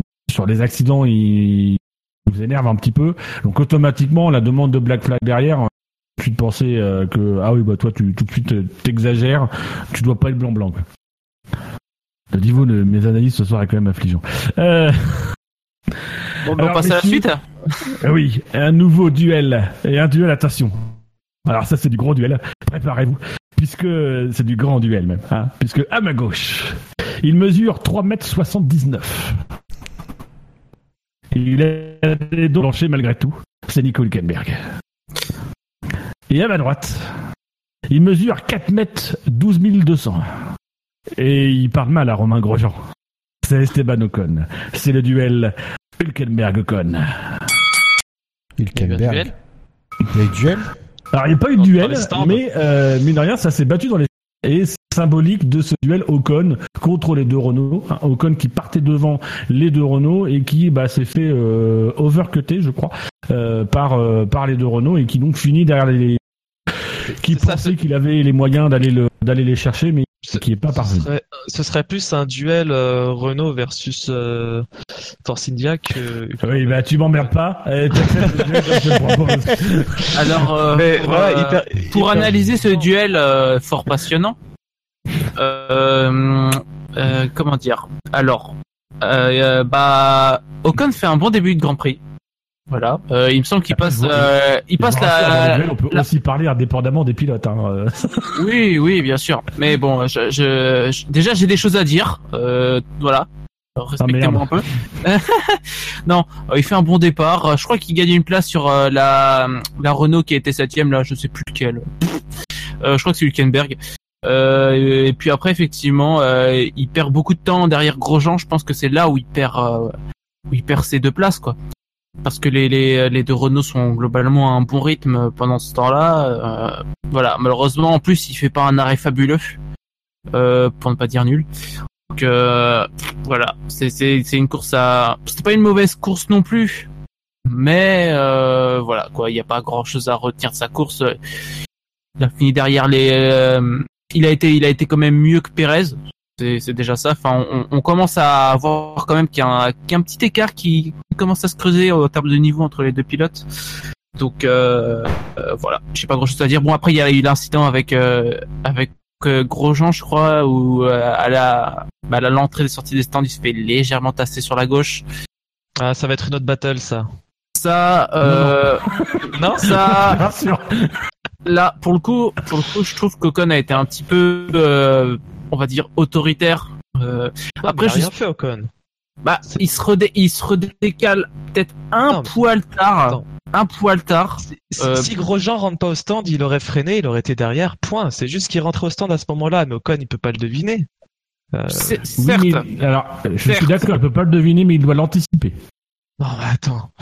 Eh, Non, eh, non, mais non, mais c'est Chaque c'est pilote c'est qui va doubler dans ce virage-là doit anticiper que peut-être que l'autre va rentrer au stand. Non, je suis Bah, pas oui, non, mais, non, mais je suis, dés- je désolé, Marco. Celui qui est devant a la priorité, celui qui est derrière doit juste ralentir et freiner. Il n'y a pas la place pour passer, tu vas pas lui rentrer dedans.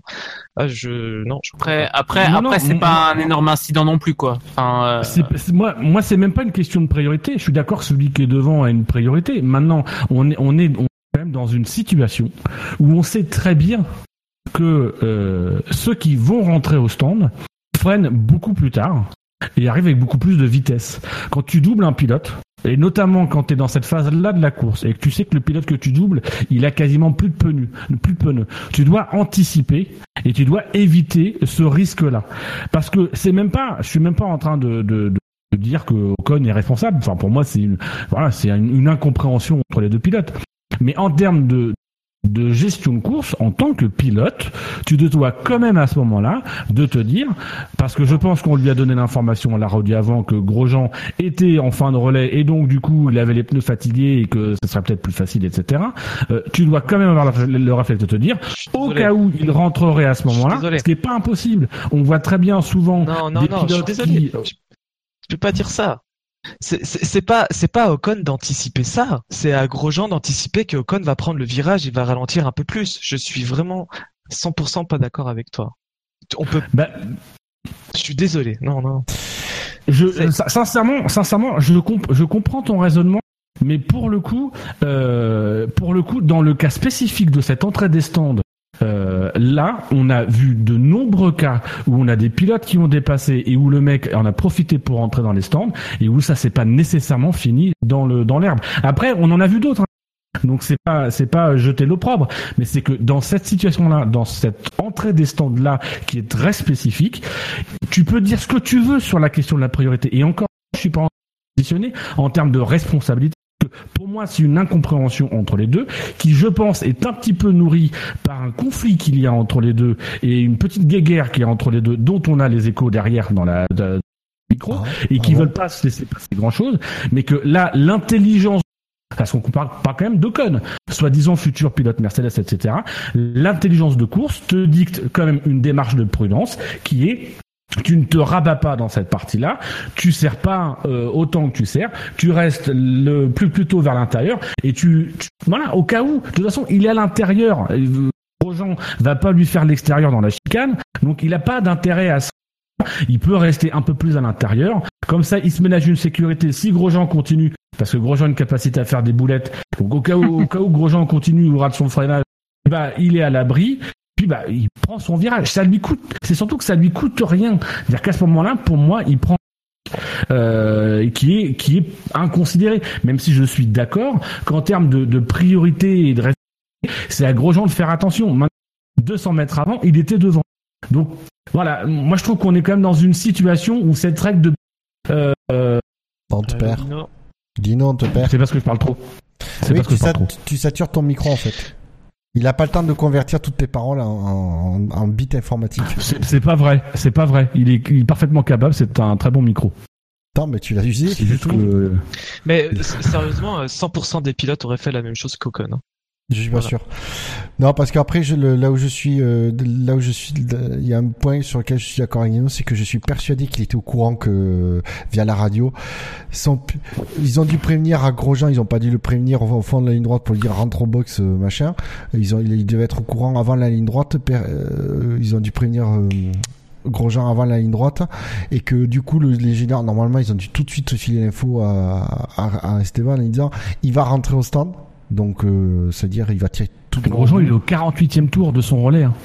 Non, mais Ouais, non, attends, mais même- euh, même- non, a mais- fait 67 tours avec les pneus super soft. Hein. C'est pas. Après, après, il peut Oui, pas non, non, non, non, deviner, non, mais attends, attends, mais- attends, attends, attends, attends, Marco. Mar- non, eh, Grosjean, il est en, il est en, il est en, euh, je sais, je sais plus ce que c'est, c'est les violets. Il est en violet. Il fait Ah, le début de la course avec et il fait 48 tours. Il est entre, il est en ultra.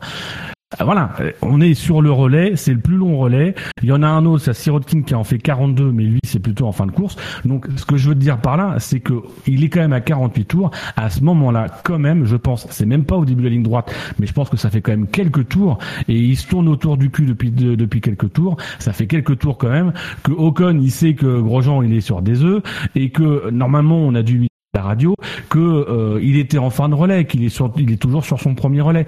Donc c'est moi c'est juste l'analyse. Je, je- sincèrement, moi quand je corrèle par rapport euh, à la manière dont, dont Ocon réagit euh, à la colère euh, qu'on lui rapporte de Grosjean après la course, je pense simplement qu'il ne veut rien laisser passer, euh, veut rien. Alors tu sais quoi? mais encore une fois, on est dans des, des micro décisions euh, à, à trois. Alors pour l'histoire de la déclaration d'après-course, j'ai l'impression qu'il a pas tout entendu de la question de Laurent Dupin. Et donc je suis persuadé qu'il a fait une déclaration générale sur Grosjean et pas sur cet indice, cette, euh, dans la course, mais pas sur cet incident en particulier.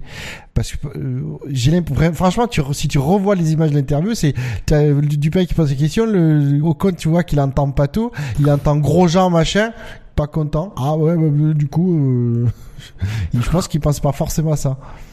Parce que je suis même pas Bah, sûr c'est vrai que sa, sa réponse, euh, sa réponse, euh, sa réponse, je trouve qu'elle- qu'elle- au- au-delà de, de, de comment il répond, elle paraît, elle est totalement à côté de la question de base en fait. Bah ouais, c'est pour ça. Euh, c'est totalement à côté. Enfin, tu réponds euh, 1 plus 1 par euh, euh, W quoi. Enfin, euh, c'est vraiment bizarre. Euh, euh, du coup, ouais, je, je, je lui laisserai éventuellement le bénéfice du doute. Je pense pas qu'il, quand il dit ça, euh, il dit ça dans le, dans, dans, en mode petit con. Enfin, j'irai pas, peut-être pas jusque là. Mais l'as traîné bon. sur Twitter. Ah non, mais non, mais non. Je, je, je, vois pas de qui tu veux parler, Dino. Euh, Je vois pas de qui tu veux parler. Non, mais j'irai pas peut-être jusque là. Je lui laisserai peut-être le bénéfice du doute. Après, euh, sur sa déclaration, j'ai pas grand-chose à dire. hein. Sur, sa, déclaration, c'est surtout la forme en fait. C'est, c'est moi justement, euh, moi l'excuse de, il a peut-être pas. Je pense surtout, et ça, si je devais faire un, drive-through, mais ça sera pas un drive-through, c'est ces questions euh, de Laurent Dupin qui est bien gentil et qui vient voir Ocon après la course en disant Romain Grosjean est en colère. Alors déjà, Romain Grosjean est en colère. Euh, voilà. Euh, et tu sais très bien, en plus, ils, ils le savent, je pense que les deux pilotes euh, s'entendent pas très bien. Euh, et c'est les mettre de l'huile sur le feu. Donc, quel est l'intérêt de dire, euh, voilà, Romain Grosjean est dit juste simplement, voilà, il y a une situation avec Romain Grosjean. Euh, ben voilà, quel est quel est votre point de vue, quelle est votre analyse? Ton boulot de journaliste, c'est ça. Là, c'est le mec vient quand même mettre de l'huile. disant, Romain Grosjean. Naturellement, forcément, Ocon est sur la défensive. Maintenant, le problème, c'est que Ocon, dès qu'il y a un problème sur la piste et dès qu'on lui pose une question, c'est euh, c'est pas dans la demi-mesure derrière. Là, il Ah balance oui. genre ah bah ouais, mais il a 20 ans. Enfin, Voilà, moi j'ai envie de dire c'est pas c'est pas constructif, c'est pas intelligent de sa part et moi j'assume le fait que je pense que c'est un petit con parce qu'il a un comportement dans cette situation-là de petit con et je trouve qu'il a une il a alors mais après je, je l'assume pleinement hein, je l'ai dit euh, euh, on avait pas mal échangé avec Bilo sur ça sur Twitter. Je l'assume pleinement. Moi c'est un pilote de comportement dans l'ensemble. Je trouve qu'il a un comportement hautain et un comportement de petit con. Voilà. Donc moi c'est son comportement que j'apprécie pas de manière et nécessairement moi il y a une remarque qu'il fait qui est pas très grave. Enfin il a fait il a fait pire comme déclaration. Mais automatiquement moi derrière je le con parce que ça conforte dans mon idée. Euh, Maintenant, voilà, c'est surtout, c'est qu'il a pas besoin. Même à la limite, Grosjean, il. Et que Grosjean, il s'est énervé, il a juste dit, bon, bah voilà, si on a dans l'herbe, c'est des réactions typiques de sortie de cockpit. Euh, si Grosjean, il s'énerve, mais dans l'état psychologique et dans le, dans l'état, ferme ta gueule, tu le laisses sans. C'est ce qu'il y a le plus intelligent à faire. Donc, moi, c'est ça, c'est ça le comparatif que je fais quand je reviens à la manœuvre en piste. C'est ça. C'est-à-dire, je trouve que Ocon, c'est un pilote qui est très talentueux, mais qui, qui manque de cette petite intelligence. C'est-à-dire que il le sait qu'il est talentueux. Il le sait qu'il est dans les petits papiers de Mercedes. Il le sait que euh, voilà que ça se passe bien. Il le sait et donc du coup, euh, il se ménage pas cette petite marge de sécurité. Finalement, il n'est pas très différent de Verstappen. C'est-à-dire qu'il prend des risques par moments qui sont qui le mettent pas en sécurité. À la fois sur la piste, là c'était l'accident avec Grosjean, mais aussi en dehors où il s'expose, où il fait une déclaration qui peut être mal interprétée, qui peut faire l'objet de commentaires comme moi, qui le qui dit que c'est un petit con, euh, alors que ça se trouve ça, ça l'est peut-être pas et c'est peut-être mal peut-être pas mal intentionné, mais il peut quand même à un moment donné, c'est même pas demander aux pilotes que les pilotes euh, soient aseptisés, etc. C'est juste dire à un moment donné, mais euh, pose-toi, réfléchis et ne, ne, ne, ne, ne réponds pas à la perche qu'on te tend parce que c'est clairement une perche vendue par Canal Plus pour te monter une espèce de, de mayonnaise entre les deux et jouer. voilà. Qu'il soit un peu plus intelligent dans ses réactions.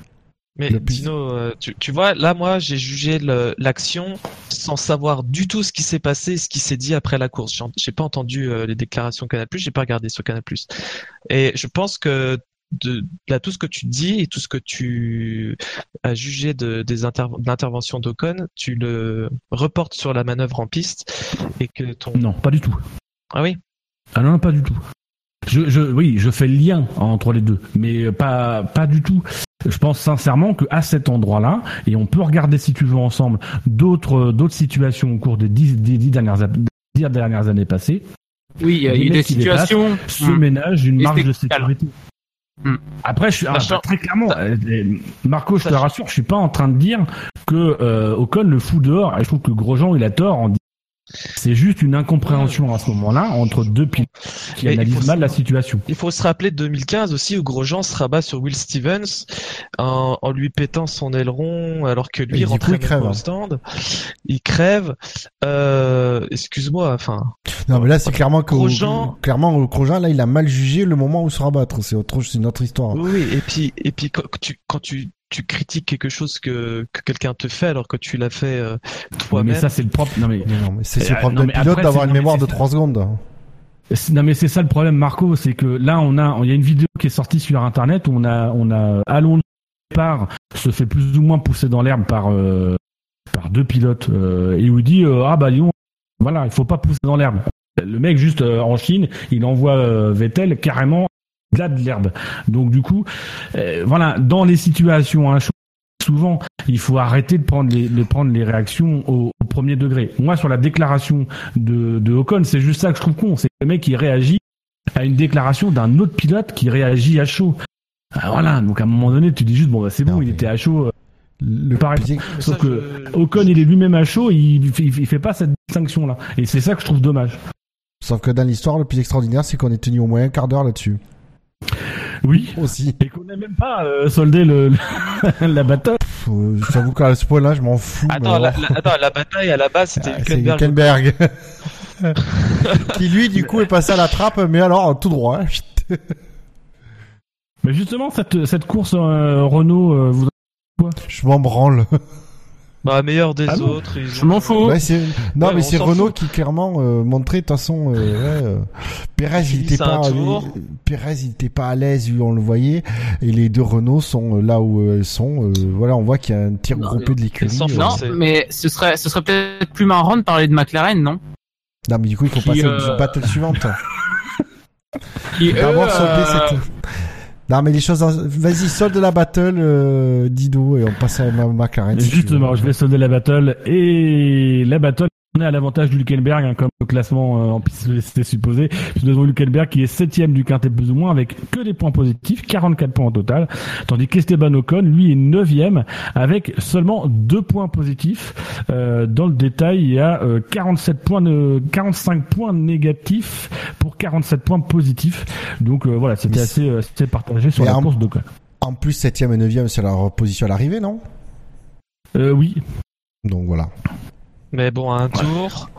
Euh, Comme Oh, quoi, oh, les je- auditeurs je- ont voté euh, comme il faut. mais un tour derrière, euh, enfin, le, le châssis Red Bull versus ra- euh, châssis Renault, c'est, ça fait mal quand même. Hein. oui, Il reste du travail. beaucoup de travail. Ouais, enfin, Bon, il, reste, après, il reste, euh, il reste à attendre le prochain règlement aéro. Oui, et puis il faut quand même, faut quand même souligner que les les, euh, les pilotes qui étaient en tête se suivaient quand même et la- le comment s'appelle le Aspiration. l'aspiration les uns les autres. Là où euh, les Renault, elles étaient plus ou moins, euh, en tout cas Hülkenberg était plus, plus plus ou moins seul. Donc ça peut peut-être aussi créer l'écart. En tout cas, prochaine battle, messieurs, et, et j'ai entendu que vous vouliez une battle avec un pilote McLaren. Donc du coup, à ma gauche, il y a un, un homme qui n'est pas encore fatigué, mais qui a d'avance de grosses cernes, hein, puisqu'il il a des, rappelons-nous, des grosses coronesses aussi. Euh, c'est Fernando Alonso. Et à ma droite, nous avons euh, la guêpe de Monaco, euh, nous avons Charles Leclerc. C'est cette battle que je vous propose, battle qui a eu lieu en piste, même si ce n'est pas une vraie bataille, c'était la battle Leclerc-Alonso. Bah, victoire à Leclerc. Voilà, passe. Question suivante. par ah bah, par KO, oui. Non, mais sur le peu, sur le peu de cette bagarre, qui a... Bah, ils se sont retrouvés. Ils se sont retrouvés et justement j'ai trouvé qu'il y avait un changement Bah. par rapport à la fois où ils s'étaient euh, retrouvés en, en lutte, je pense que c'était en Espagne euh, de mémoire. Et je trouve que Leclerc a pris comme un peu plus de confiance et c'est un peu plus défendu. Mais si- euh, il s'est défendu, bah. mais ça a été très propre. Il n'y a pas eu le moindre point, euh, Ah gramme oui, oui. d'agressivité Bah. ou quoi. C'était une super propre. C'est juste que Alonso avait pas la voiture pour aller faire, pour faire mieux, quoi. hein, euh. Il avait pas la voiture pour euh, dépasser la Sauber. Wow. Wouhou. Euh, Bah oui. euh, non, non. ce que- là où je voulais, là où je voulais en venir, c'est que euh, je, je, je- à moins que je me sois endormi, ce qui n'est pas impossible, j'ai pas souvenir d'avoir euh, pu voir toute la vraie bataille entre les deux pilotes. Je Non, mais c'est ça. crois pas qu'on a la réalisation nous ait tout montré en fait. on nous montre, je crois que j'ai souvenir qu'on nous montre au moment où euh, à la ligne droite, bah, la dernière ligne droite, Alonso se déporte au niveau de Leclerc. Bon après, il nous montre la suite, mais avant, euh, on ne nous a rien montré de particulier quoi. Euh, moi, de ce que j'ai vu, euh, Honnêtement, honnêtement, la réalisation à partir de ce moment-là, elle aurait, euh, elle aurait été transformée en un documentaire de National Channel là, ça aurait rien changé, je pense. moi, moi, j'étais installé à l'épingle et donc j'ai pu suivre euh, chaque tour. Et euh, euh, il y a trois, quatre tours qui ont quand même été assez chauds avec Alonso qui était très pressant derrière, mais Leclerc n'a jamais manqué son freinage. On voyait qu'il faisait très attention à, à privilégier la sortie de l'épingle et c'était parfait. Il a, il a pas fait une erreur. Après, euh, pour pour juger la course de euh, de Leclerc, hormis voilà ça, cette bataille qui s'est un peu terminée prématurément puisque visible, ben, Alonso a eu des problèmes de fiabilité. Bah, il, Euh, il j'ai pas la devant après les après les restands par contre. Alonso. Ben ouais. Après, j'ai pas l'impression que Leclerc fait une course incroyable. Moi, euh, j'ai entendu partout waouh, incroyable Ah, il, a Leclerc, été, il a été opportuniste. pilote du jour, blablabla. En même temps, euh, vu le coéquipier qu'il a, bon, la comparaison elle est toujours flatteuse, hein. Mais a pas, c'est pas une mauvaise course parce qu'il marque quand même des points, c'est quand même bien. Il avait du rythme. De là à dire que c'est extraordinaire, que c'est génial, euh, Ferrari 2019, euh, come on, euh, calmez-vous. Mais euh, Ouais. le truc, c'est que Leclerc, de mémoire, il part 13e. Euh, il y a t- il, donc il finit dixième, il, donc il gagne trois places et il y a eu trois abandons, mais c'était trois voitures qui étaient parties derrière lui sur la grille, donc euh, il n'a pas gratté trois places au bout, bout- en profitant des abandons. Donc euh, sur une course où il s'est pas passé grand chose, où les positions ont été plus ou moins euh, figées entre guillemets, euh, c'est pas c'est pas c'est pas c'est c'est pas un bilan neutre quoi, c'est un minimum positif, pas un truc exceptionnel non plus, mais euh, voilà. Après, il y a, il y a Magnussen qui fait, vraiment un mauvais envol, je crois. Enfin, il prend un, bel- il prend un beau départ, euh, Leclerc. Et après il y a Perez qui qui sort, gagne une place comme ça aussi. Alors en- en- Perez on n'en a pas parlé, mais vous avez pas trouvé que lui aussi il était resté un peu longtemps le pied sur l'accélérateur? Ça m'a fait penser à le seul truc que Oui, j'ai vu du Grand Prix d'Espagne. Oui, bizarrement, lui, par Il contre, il a pas, euh, ben, comme il a, il a accroché personne, il n'a pas eu de pénalité, mais euh, revenir en piste comme il a fait, moi, euh, honnêtement, j'aurais été à deux doigts de lui coller quand même une petite pénalité hein, pour la forme, puisqu'apparemment ça se pénalise les, les revenus en piste hein, maintenant. Non, je sais pas parce qu'on blâme. Moi, je veux bien qu'on tire sur Grosjean et qu'on lui mette des pénalités, mais si derrière on fait pas la même chose aux autres, euh, Ah, Mais apparemment, pareil, de toute façon, Grosjean- mais- non, parce que j'ai compris un truc en F1 maintenant, c'est que la pénalité en fait n'est pas, on ne juge pas l'action, on juge les conséquences de l'action. Ah bah oui. Donc clairement. Ah Bah, ben ça, oui.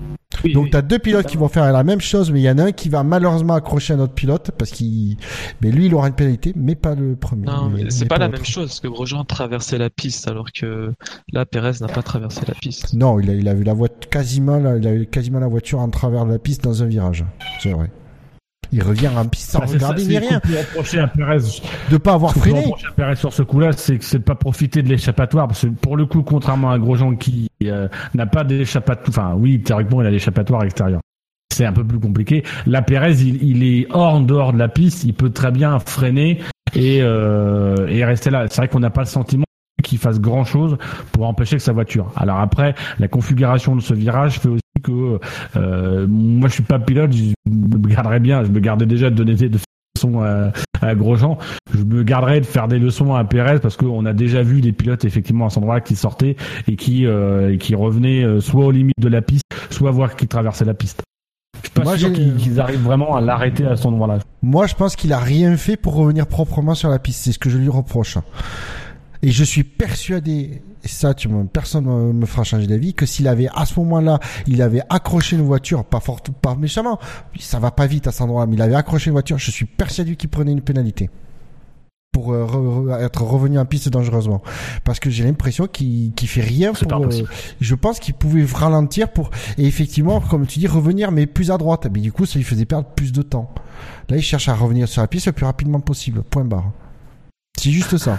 Alors, pour revenir sur euh, sur Charles Leclerc, euh, tu disais, euh, Jassem, toi que que voilà que, que tu enfin tu comprenais pas pourquoi tout le monde disait que voilà il y avait une hype énorme. D'après vous, il est combien au quintet plus ou moins Leclerc? Moi, je dirais 4. Top 10. 5, ouais. 10. Eh ben, Charles Leclerc, avec que des points positifs, pour un total de 228 points positifs, Waouh et deuxième du Non. Quintet Plus. Non. Voilà, voilà.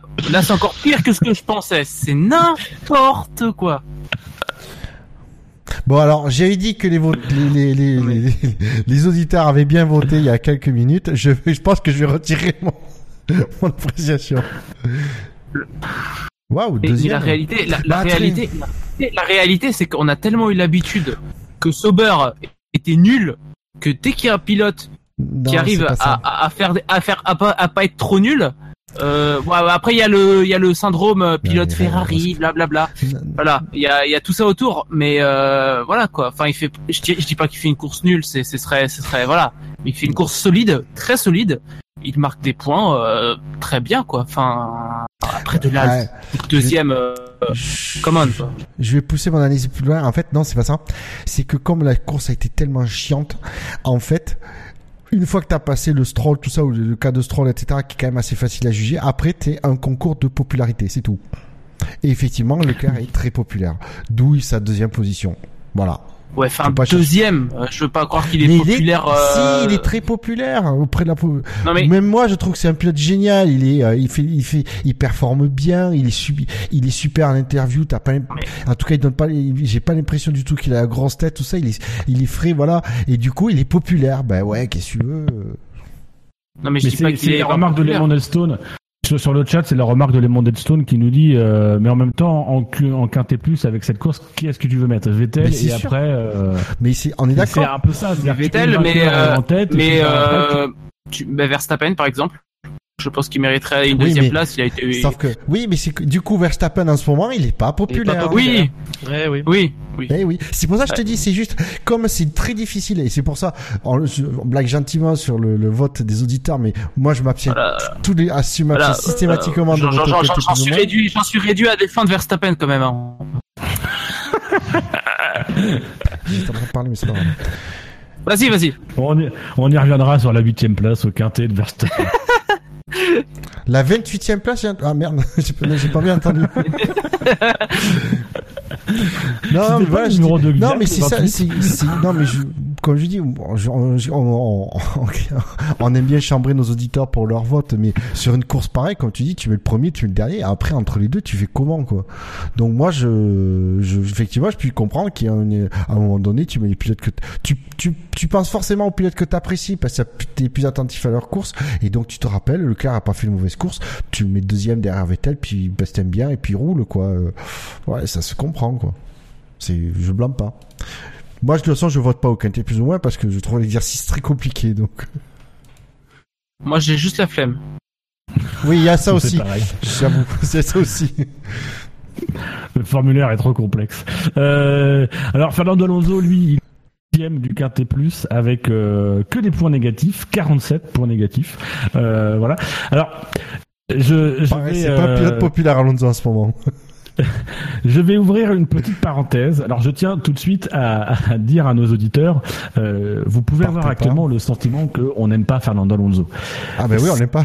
C'est vrai. Mais on l'aime pas, on confirme. non, mais voilà, il y a peut-être une forme de lassitude qui se gagne. Voilà. Alors, messieurs, ce week-end, c'était le 300e Grand Prix de Fernando Alonso en Formule. Euh, On voilà, attaque déjà le coup d'œil dans le rétro. Euh, non, non. non, faut le dire, sinon je lance mais- jingle. Non, on fera, on fera, un, un- on fera un quiz spécial Kimoa. Non, mais euh, c'était le 300e Grand Prix de, de Fernando Alonso. Il va faire un défi dont chacun pourra mesurer la hauteur euh, selon ses propres critères euh, le week-end prochain, aux 24 heures du Mans, en souhaitant qu'il le gagne hein, pour, son, pour son palmarès et le mérite quand même pour, pour, pour, pour, pour le, le- Mais oui, qui gagne le Moi, j'ai mon avis sur la question. Moi, j'ai mon avis sur la question. Mais je pense qu'on est plusieurs à dire, euh, vas-y, gagne le Mans et casse ton IndyCar. Ah, j'ai Alors, j'ai- envie, j'ai envie qu'il nous fasse une 2016. Oh putain. Alors justement, messieurs, euh, juste avant euh, le Alonso a fait une déclaration en disant qu'il était sans doute l'un des meilleurs pilotes qui avait euh, couru en Formule 1. Donc je voulais avoir votre avis sur une une question. Alors je tiens à dire aux que je pose cette question en, espérant qu'il y ait un vrai débat, euh, même si vous allez voir la question est volontairement euh, racoleuse. Messieurs, au terme des 300 grands prix de Fernando Alonso, potentiellement de sa dernière saison, plus ou moins ce qui semble euh, dans l'air du moment, est-ce que vous pensez que Fernando Alonso a raté sa carrière en Formule 1 Eh ben, c'est une question que c'est euh, voilà, j'allais y venir. C'est une réflexion que je m'étais faite l'année dernière. C'est que au vu de son talent, au vu de ce qu'il est capable de faire, au vu au, voilà, au vu de tout ça, est-ce que le fait de gagner en plus de 15 ans deux titres avec seulement 30 victoires, c'est une réussite? Moi, j'avais tendance à, à penser vraiment que sa carrière est ratée quand même. Je veux dire, c'est- c'est dur de dire raté parce que bon, on a vu des, des carrières, euh, euh, des vraies carrières ratées quoi. Des... Oui. Mais disons que par rapport aux attentes, par rapport à, à ce qu'il proposait, rien que ses premières années chez Renault, enfin, voilà, c'est le premier pilote à avoir vraiment, euh, voilà, c'est le pilote qui a renversé un peu l'hégémonie euh, euh, Ferrari des années 2000, etc. Je trouve que tous ces choix euh, de carrière, qui sont plus ou moins euh, discutables, hein, on va pas se mentir, eh ben font que euh, pour moi sa carrière est ratée parce qu'il a passé plus son temps à courir euh, à courir après une gloire que qu'à y être en fait. Alors, je te rejoins. Le problème, c'est que rater quand tu parles quand même d'un mec qui a gagné deux titres de champion du monde de Formule 1, c'est compliqué de le de justifier le mot. Mais c'est un peu quand même quand tu l'utilises, c'est quand même euh, avec haïtien quoi. C'est volontairement, c'est volontaire. Et effectivement, a vu le talent. Mais ce mec, et c'est clair que niveau pilotage, Alonso, personne ne pourra contredire qu'il est blindé niveau talent de pilotage. C'est un pilote extraordinaire, l'un des plus complets, l'un des plus. euh, c'est voilà. pour moi le plus complet. Pour moi c'est le plus Et on continue, jamais. euh, Et on continue à le dire. Pourtant, t'as, quand t'as des mecs comme Vettel, Hamilton, euh, Ricardo à côté, et on continue quand même à, considérer Alonso comme peut-être meilleur que cela. Par contre, les choix de carrière, et surtout, moi, ce qui à la limite, les choix de carrière, c'est malheureux. Bon, tu peux pas dire rater la carrière. Mais c'est franchement, moi, ça me, et je pense que je suis pas le seul, mais ces déclarations sur ces deux, deux dernières années me sortent par les, les- me sortent par le nez, quoi. Ça, j'en ai marre de voir des déclarations Oui. d'Alonso. euh, Ma la meilleure course de ma carrière, la meilleure qualification de ma carrière, et ça toutes les semaines et tout ça. Et du coup, en fait, il, il, il fait passer tout ce qu'il a fait avant au, au deuxième plan. Et voilà ce, ce dont on va se souvenir d'Alonso. C'est dramatique. Après, après moi, j'a- j'aimerais y revenir. En fait, je trouve que malgré tout, il y a quand même un côté biaisé sur euh, sur un peu son son talent. Je dis pas qu'il il- c'est un des moi pour moi c'est un des meilleurs pilotes des années 2000, 2010. Mais contrairement à Vettel et, euh, et Hamilton, lui, il a jamais vraiment connu de, de, de dynastie. Voilà, il a jamais, il a, il a, il a connu quoi? Il a dit que récemment que sa dernière voiture qui lui permettait réellement de jouer le titre, c'est euh, ben, c'est la la McLaren, la MP421, je crois, de 2007. Et depuis, eh bien en fait, je pense que le fait euh, qu'il soit dans des euh, dans des euh, écuries qui ne sont pas vraiment capables de jouer le titre, eh bien ont peut-être renforcé euh, cette vision dans un Fernando Alonso qui arrivait parfois à jouer le titre alors qu'il n'avait pas la monoplace nécessaire, alors que des mecs comme Vettel, comme Hamilton, et ben eux ils ont jamais eu à se sortir les doigts, par exemple comme euh, à Alonso en 2012, même si ça reste à nuancer sur euh, sur toute sa carrière mine de rien. Donc euh, voilà, il y a peut-être ce côté-là en fait qui, qui, qui compte, c'est que euh, voilà euh, les gens, voilà, si j'entends beaucoup de gens critiquer Vettel sous prétexte que il a gagné quatre titres avec la voiture la plus rapide, la meilleure, etc. Même là aussi, ça reste à nuancer malgré tout. Mais je trouve qu'il y a voilà, il y a cette espèce de, de sensation quand on suit la, les, les carrières en parallèle qu'Alonso, ben en fait, il a plus euh, c'est une espèce de carrière où il a essayé de, euh, de surpasser un peu euh, les capacités de ses monoplaces, alors que des mecs comme Hamilton, comme euh, comme Vettel ont gagné au volant des meilleures voitures. Moi, il y a cette, je pense que c'est surtout de, là où vient en fait euh, ben, justement cette euh, ce- cette façon de mettre Alonso sur un piédestal par rapport à des pilotes comme ben, comme Vettel ou, Hamilton. Moi, je pense que ce, en quoi il a raté sa carrière, on, on met souvent en avant les, les choix de carrière qu'il a fait. Euh, moi, plus que les choix de carrière que- qu'il a fait, c'est ce qu'il a fait de ces choix de carrière qui me pose problème. C'est-à-dire que c'est un pilote talentueux, c'est un pilote qui a qui a réussi à faire des merveilles avec des monoplaces qui n'étaient pas forcément en mesure d'en faire dans les mains d'autres pilotes, même si on n'a jamais eu euh, de direct avec tel ou un un Vettel ou un Hamilton sur le même matériel euh, en difficulté. Euh, moi, je pense surtout c'est qu'il a raté sa carrière au sens où il a jamais à, à construire quelque chose. Ferrari, ça a été une catastrophe ça a pas été, c'était une catastrophe relative parce qu'il a mis une pression du tonnerre sur cette équipe. Il a jamais réussi à construire quelque chose. Son titre en 2007, Fab l'a rappelé, mais en, en 2007, il aurait pu être champion. Euh, mais il, il, casse le truc parce que euh, avec McLaren aussi, il casse le truc. Mais quand même, il, il déconstruit ce qu'il, ce pouvait faire avec McLaren.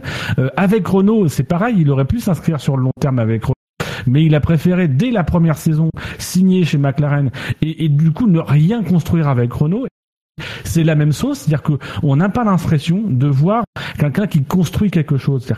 Aujourd'hui, quand je fais un peu de bilan et que je fais le comparatif avec les autres pilotes aujourd'hui du moment, Vettel, euh, Hamilton, euh, Schumacher aussi parce qu'il a, a été sur l'époque de Schumacher.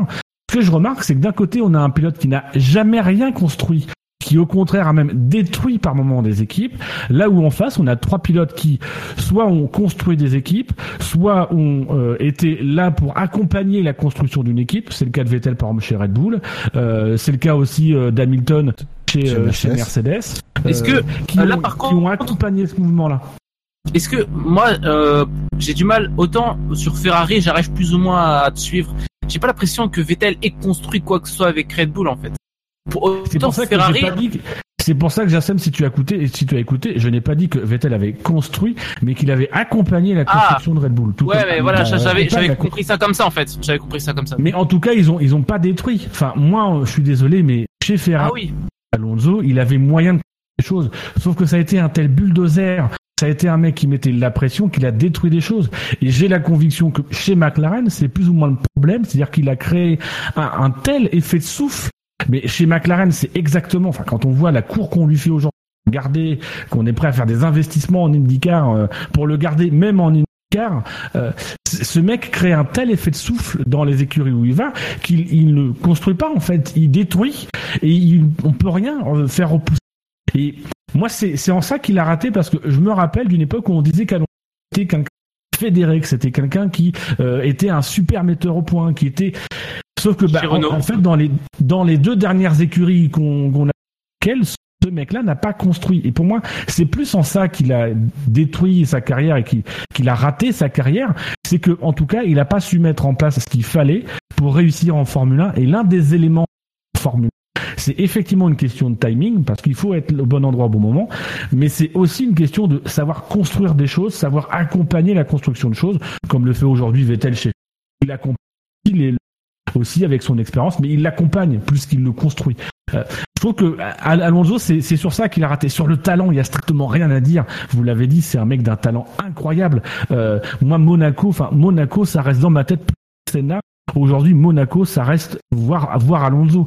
L'année dernière, j'étais triste parce que j'allais pas voir Alonso euh, flirter avec les murs à Monaco. Cette année, je m'en suis foutu parce que effectivement, comme tu le disais, Bouchard tout à l'heure, en ce moment, on est dans une période d'overdose. Plus plus envie de le voir.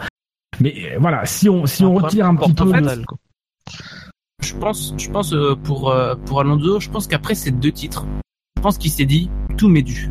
Les écuries, elles doivent elles doivent me donner la meilleure, la meilleure voiture. Sans ça, je râle. Et c'est peut-être pour ça, euh, c'est peut-être cette mentalité, je pense, qui l'a conduit à en, a, en, en être là en fait. C'est-à-dire que il, en fait, il voulait pas construire je pense. C'est le genre de mec. Euh, et après, autant je peux comprendre par rapport à Ferrari qu'il puisse exiger le meilleur, mais c'est vrai qu'il a eu un voilà, il a eu un comportement un peu euh, voilà, un peu exagéré, je trouve, euh, auprès de cette écurie. Qui n'a pas, voilà, il y a, pour moi les temps ne sont pas 100% Alonso non plus. Mais euh, c'est vrai qu'en termes de construction, euh, il n'a jamais voulu accompagner malgré tout l'équipe. La seule année où j'ai senti où j'ai senti un peu où Alonso chez Ferrari arrivait plus ou moins à accompagner l'équipe à construire quelque chose, c'était 2012. Après, 2013, c'est très vite parti en cacahuète. Donc, euh... tu gagnes plus, ça, ça marche moins. Ouais. Et pour Mais... Alonso, euh, pour qui, euh, à mon avis, dans sa tête, tout lui est dû, c'est-à-dire que pour lui, c'est le, le, meilleur, il a, il a peut-être pas Mais forcément tort. C'est le mec qui a le plus gros ego. De ah oui, oui, oui, de très loin. Narcissique, euh, mégalomane. Euh, ça, ça, ça, en est presque pathologique, hein, je suis désolé, voilà, mais voilà. Le, pour le ceux mec... qui ont écouté le warm-up, euh, on disait qu'on n'allait pas dire du mal d'Alonso. Je pense qu'on se rattrape un peu ce soir. Ah ben non. Je sais pas, le, le- le mec, il a, Marco. il a, il a un musée à son nom, il a une école de cartes. C'est bien une école de cartes, mais il a un musée à son nom, quoi. Et, ah, je sais pas, mais qui, qui fait ce genre de choses? Qui va se glorifier? Bah. Les Bah, mégalomanes. Eh ben, voilà. Bah, C'est pathologique. Si on ça s'appelle pathologique. ça s'appelle la mégalomanie. Exactement. Et effectivement, c'est une évidence que ça lui a porté euh, préjudice dans sa carrière. Euh, c'est c'est clair. Mais ils sont tous égocentriques. Hein, euh, on Bah, est d'accord. Les mecs, il, il faut qu'ils croient à 100% qu'ils sont les meilleurs s'ils Mais veulent. ils ont- bien l'être. sûr. Mais Lui, il se crée une statue pour lui, quoi. c'est Lui, il se crée une statue, quoi. Ouais. Tu vois. C'est. Il y a, il y a ce côté-là. Après, euh, je, on va peut-être pas faire le bilan psychologique d'Alonso non plus, Non. mais euh, On n'est pas qualifié. Non, non. enfin, ouais, c'est ça. Donc, euh, euh, ouais, en fait, c'est plus un, plus un gâchis. En fait, j'ai voilà, j'ai- j'ai j'ai plus envie de dire gâchis que ratage parce que on retient quand même les champions. Donc, euh, mine de rien, on se souviendra lui comme un double champion du monde parce que euh, s'il espère aujourd'hui, en 2018, gagner un titre, voilà, euh, c'est- mort, c'est fini pour lui. Donc, euh, euh, voilà, il a tenté son dernier pari, ça n'a pas marché. C'est vrai qu'on se souviendra beaucoup de ses, de ses, de ses échecs quand même. Parce que euh, tout- toutes les années 2010, ça se résume à ça, quoi. Des échecs, des échecs, des échecs, des échecs. Franchement, c'est. Et, et ce qui est dommage, c'est qu'en fait, c'est que ces titres, j'ai pas envie de dire qu'ils arrivent trop tôt, mais euh, disons Bah, que il voilà, c'est une petite partie de sa carrière presque. Aujourd'hui, euh, il fait quoi? Son dernier titre, ça fait il y a 12 ans. Voilà quoi. Enfin sur euh, sur une carrière qui en a euh, qui en a euh, 17. Mais c'est Voilà. ça. Il, il- aurait eu une carrière. Euh, euh, euh, alors, si on inverse la, la courbe de sa carrière, on dirait il a réussi sa carrière. Mais c'est juste qu'il a gagné tellement tôt que on s'attendait à ce qu'il fasse euh, des choses Bah, encore plus extraordinaires. Disons que Et je pense que Une c'est ça le carrière- problème. une carrière à la à la euh, à la Nigel Mansell, c'est plus positif que sa carrière par exemple. Pour euh, Mais- prendre un peu l'analogie entre les les courbes inversées. Mais je pense que ça, c'est une, une problématique aujourd'hui qui est, qui est euh, bah, tous les pilotes, euh, on parle d'ego, mais je pense qu'ils sont aussi plus que l'ego, ils sont ils sont intéressés par l'empreinte qu'ils vont laisser dans l'histoire de cette discipline. En tout cas, cette catégorie de pilotes sont intéressés par quelle est la marque que je vais laisser, euh, avec des référentiels et avec euh, avec des des, des ambitions euh, propres. Je pense que la difficulté d'Alonso, c'est qu'il a senti en fait qu'il avait commencé très fort sa carrière et qu'il allait qu'il allait la finir peut-être par la petite porte. Et je pense qu'aujourd'hui, sa communication depuis deux ans, euh, et ce qu'il fait aussi à côté l'Indy, Le Mans cette année, etc., c'est un moyen pour lui de, sortir de la Formule 1, mais pas par la petite porte. Euh, pas par la grande porte, il finira pas sur un titre, finira pas comme Rosberg, mais quand même de sortir en ayant montré que c'était un combatif, en ayant montré que que euh, voilà, qui, qui s'était battu avec des trapanels, que euh, que aujourd'hui c'était un homme de qu'il avait qu'il qu'il essayait d'écrire son histoire au-delà de la Formule 1. Je pense qu'aujourd'hui il est il est parce que c'est un homme éminemment politique et je pense que depuis depuis deux ans il a compris en fait que on, ça mènerait nulle part et qu'en fait il est en train de ménager depuis deux ans, pour moi, il ménage sa sortie et il travaille sa sortie de manière à ce que cette sortie soit pas négative, mais qu'au moins quand il en sorte, euh, on se dise voilà, voilà un pilote qui ne quitte pas la Formule 1 avec rien, mais qui, qui quitte la Formule 1 pour de nouveaux genres de choses. Euh, et puis euh, voilà, il s'oriente vers euh, vers Marc et compagnie pour essayer de construire des choses. C'est c'est juste euh, triste en fait de voir un pilote de, de, de talent de d'Alonso être réduit à devoir à faire ça en fait. On aimerait le on aimerait se battre se battre à la régulière, mais aujourd'hui il ne peut pas notamment à cause justement de son comportement de manière générale. Enfin, faut se rappeler quand il quitte euh, quand il quitte Renault, on lui fait des moustaches au-dessus des stands euh, sur sa photo. Les mécaniciens Renault, c'est dire quand même que il- voilà ça, ça a créé une blessure. Donc voilà, c'est c'est un peu dommage en fait. C'est un pilote qui essaie de construire la fin de sa carrière parce qu'il sent que que bah, que c'est trop tard pour construire quelque chose de concret. Ah, là, c'est ouais. Mais ce qui est terrible, c'est que, enfin, au niveau des mauvais choix, euh, il part de chez McLaren en 2007, euh, une McLaren gagne en 2008, il part de chez Ferrari en 2014. Euh, la Ferrari est euh, bonne et commence à de plus en plus à jouer le titre. le mec, à mon avis, commence à, je sais pas s'il doit avoir des regrets, mais il doit quand même se dire, euh, enfin, il doit quand même se poser des questions. Enfin, enfin j'espère pour lui, hein, en tout cas. Après, quand, il est, quand il est allé chez Ferrari, c'était pas spécialement. Mais honnêtement, Tu vois, c'est- honnêtement, ce qui est, ce qui est dingue, c'est que je m'attendais pas. Moi, je me souviens de ses débuts euh, à Alonso. Il y a une époque où Alonso était ultra populaire en France, en fait. Mais genre vraiment très populaire en France. Mais, mais jamais, je- jamais, je me, ja- jamais je croirais que- qu'il allait avoir une carrière pareille, quoi. Enfin, euh, que, C'est- que 2006, ça allait être le dernier chapitre de sa carrière. C'était c'était aussi l'époque euh, TF1 et l'époque où euh, Oui, il y avait que Renault, bien il y sûr. avait que français, donc enfin voilà, Oui. c'est aussi des choses qui jouent euh, sur ça. Mais bien sûr, évidemment. Je vous, pro- je vous propose, après avoir moi-même ouvert cette digression, euh, mais qui permet aussi quand même de montrer que voilà sur Alonso, on est on n'est pas uniquement pour pour le bâcher, mais qu'on est aussi des des gens qui admirons, qui sommes un peu. On a quand même euh, fait par- que ça, presque. hein. Le, le pilote. Oui, mais quand même, je pense qu'on a, on a mis un peu de profondeur. Euh, Ouais. je voudrais Ouais, vous proposer bon. un, un- je voudrais vous proposer un nouveau duel. Euh, le, Oui, parce que sinon je vais mettre des menaces à exécution. le seul duel de, ce, de, de coéquipiers, euh, puisque je pense que ce duel il a été intéressant euh, et même s'il est passé complètement à la trappe, je pense qu'il y a peut-être des choses à dire sur ce duel. Euh, à ma gauche, il y a euh, alors il y a le cannibale de balle, euh, mais le cannibale, euh, le cannibale, bah, bah, pas de balle, euh, de Genève, euh, voilà. Et à ma droite, il y a le, le cannibale. De tout ce qui passe sur la piste, euh, voilà, tout ce qui peut cannibaler, il le cannibale. C'est un duel euh, Grosjean-Magnussen que je vous propose, messieurs. Bah, y a Bah, pas Victor photo, hein, Magnussen. Non. Bah non, il a mis une fessée à Grosjean a mis une fessée à Magnussen. Je trouve Euh, que Grosjean a été. euh, Sauf Là, de mon côté, je m'en fous également. hein. Sauf Je m'en fous aussi. Hein. Alors, Mais- sur la piste, oui, Grosjean est fini devant Magnussen, mais euh, moi, si je parle sur les au classement euh, du, du KT+, au moins, Ah. je dis, Ah oui, moi, non, j'ai mais dit c'est que la Magnussen. qui, qui est intéressante. Ah ben, ouais, après, il y a... euh, Après, On mais va c'est pas la- commenter le quartier plus. Je, je pense que c'est la première fois de l'année que Grosjean est clairement très au-dessus de son coéquipier. Voilà, il n'a pas eu de chance en qualification et sinon il aurait marqué ses premiers points. cette année. Mais alors, c'est, c'est, c'est quand, quand tu dis qu'il est net- nettement au-dessus, sur cette course-là ou sur, Oui. euh, sur le Sur début cette de saison. Non, non, sur cette Ah oui. course-là. Je- Non, je-. Défends pas nos propos, s'il te plaît. Ah, Non, non, mais, non, mais c'est, c'était pour être sûr de bien comprendre. Moi, Oui, parce que, si... oui, parce que sinon, on t'envoyait, euh, on t'envoyait chez, chez... Chez non, un non. homme en blouse blanche. Non mais c'est vrai qu'il se, il se retrouve vite en piste en fait. Euh, Grosjean donc il part, euh, il part bon dernier. Magnussen lui il part, euh, il part onzième. Magnussen perd une place, il est douzième au premier tour. Grosjean lui il a déjà gagné, il a gagné deux places parce qu'il y a deux pilotes en moins, mais il dépasse Ericsson et, Van Dorn. Puis après il va remonter peu à peu jusqu'à se retrouver derrière Magnussen. Et, et à un moment donné en fait moi j'avais En plus, ils étaient, au moment où j'ai dû le voir, ils étaient 7 et 8. Et je mais Grosjean, en fait, il est remonté à la huitième place. Alors, c'était sur des stratégies décalées. Mais en fait, je me suis dit, mais qu'est- qu'est-ce qui nous a fait Grosjean euh, par rapport à Magnussen?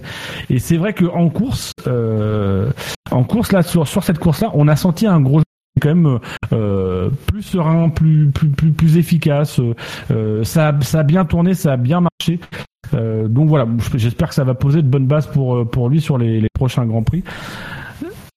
Mais Grosjean, en fait, tu le vois, c'est une course comme au Canada.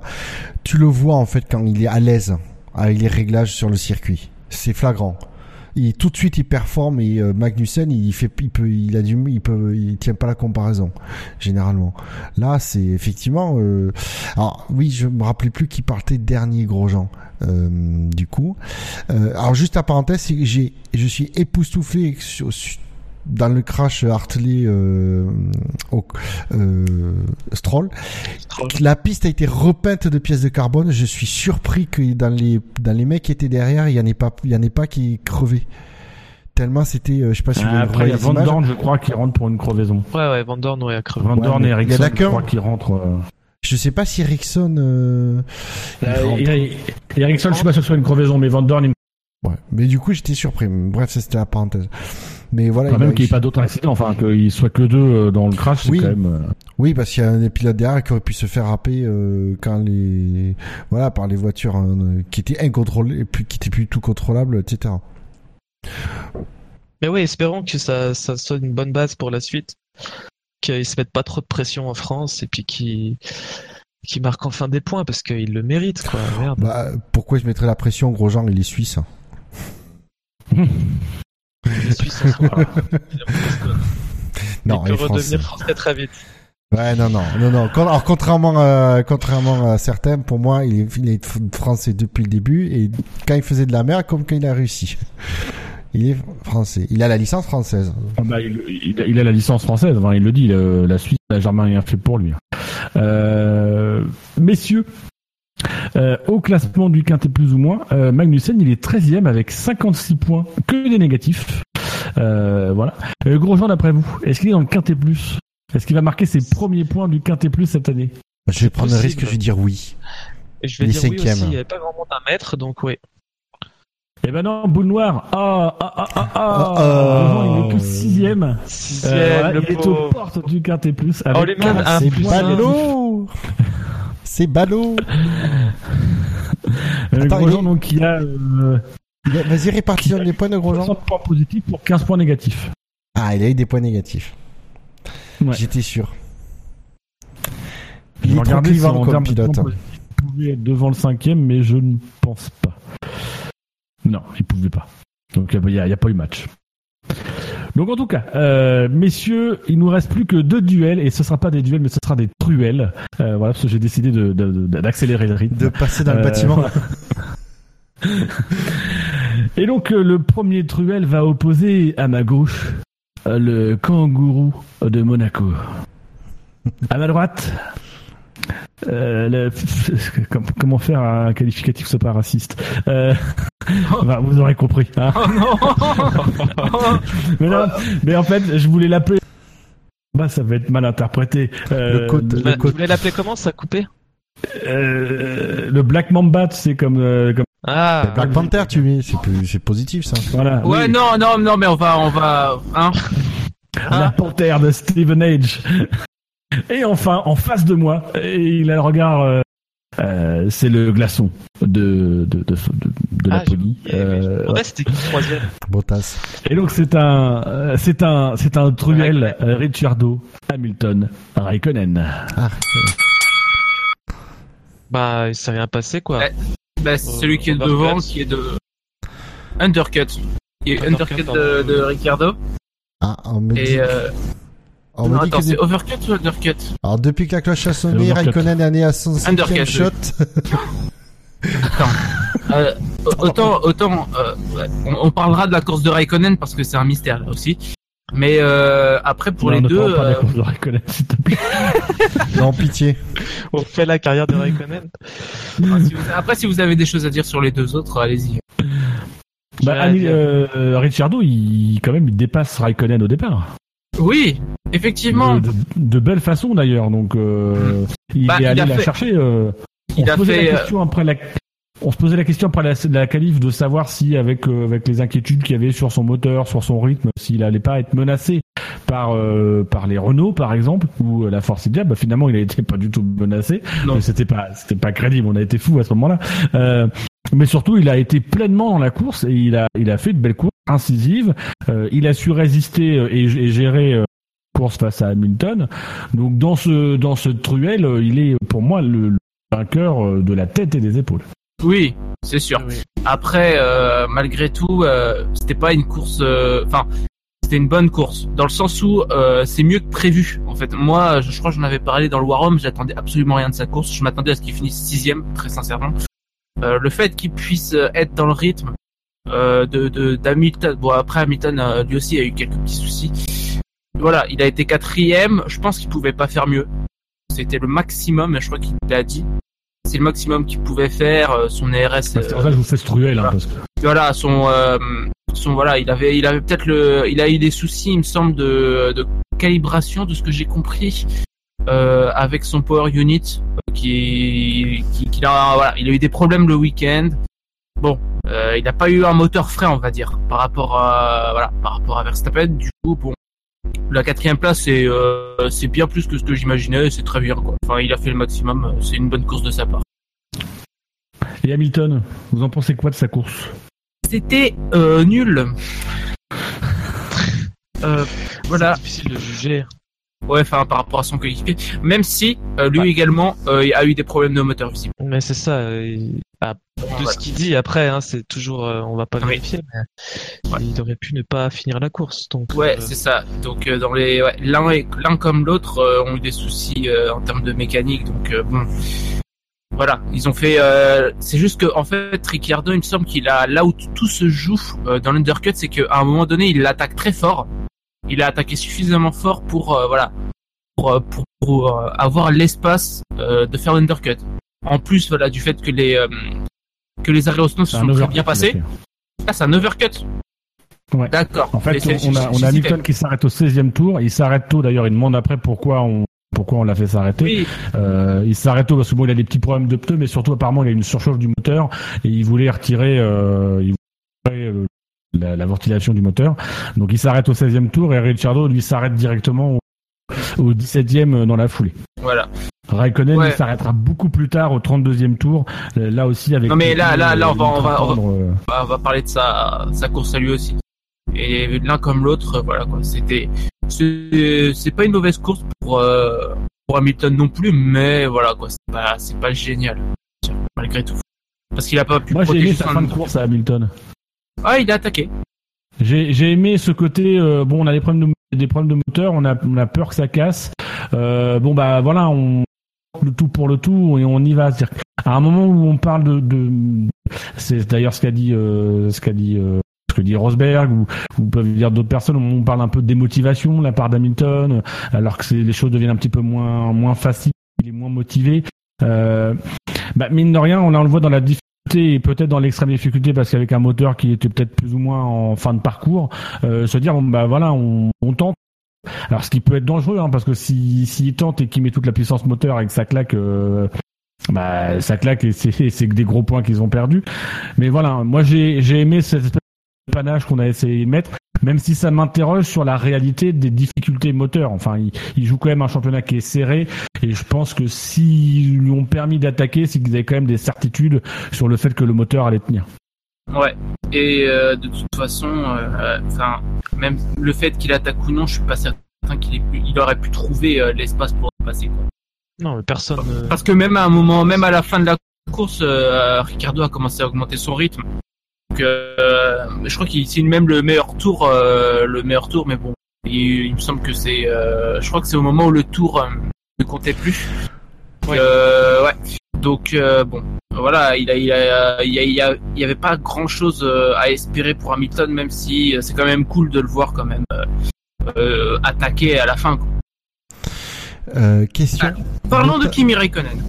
Question Bottas, il a pas un moteur aussi usé que celui de d'Hamilton? Si, si. Bon.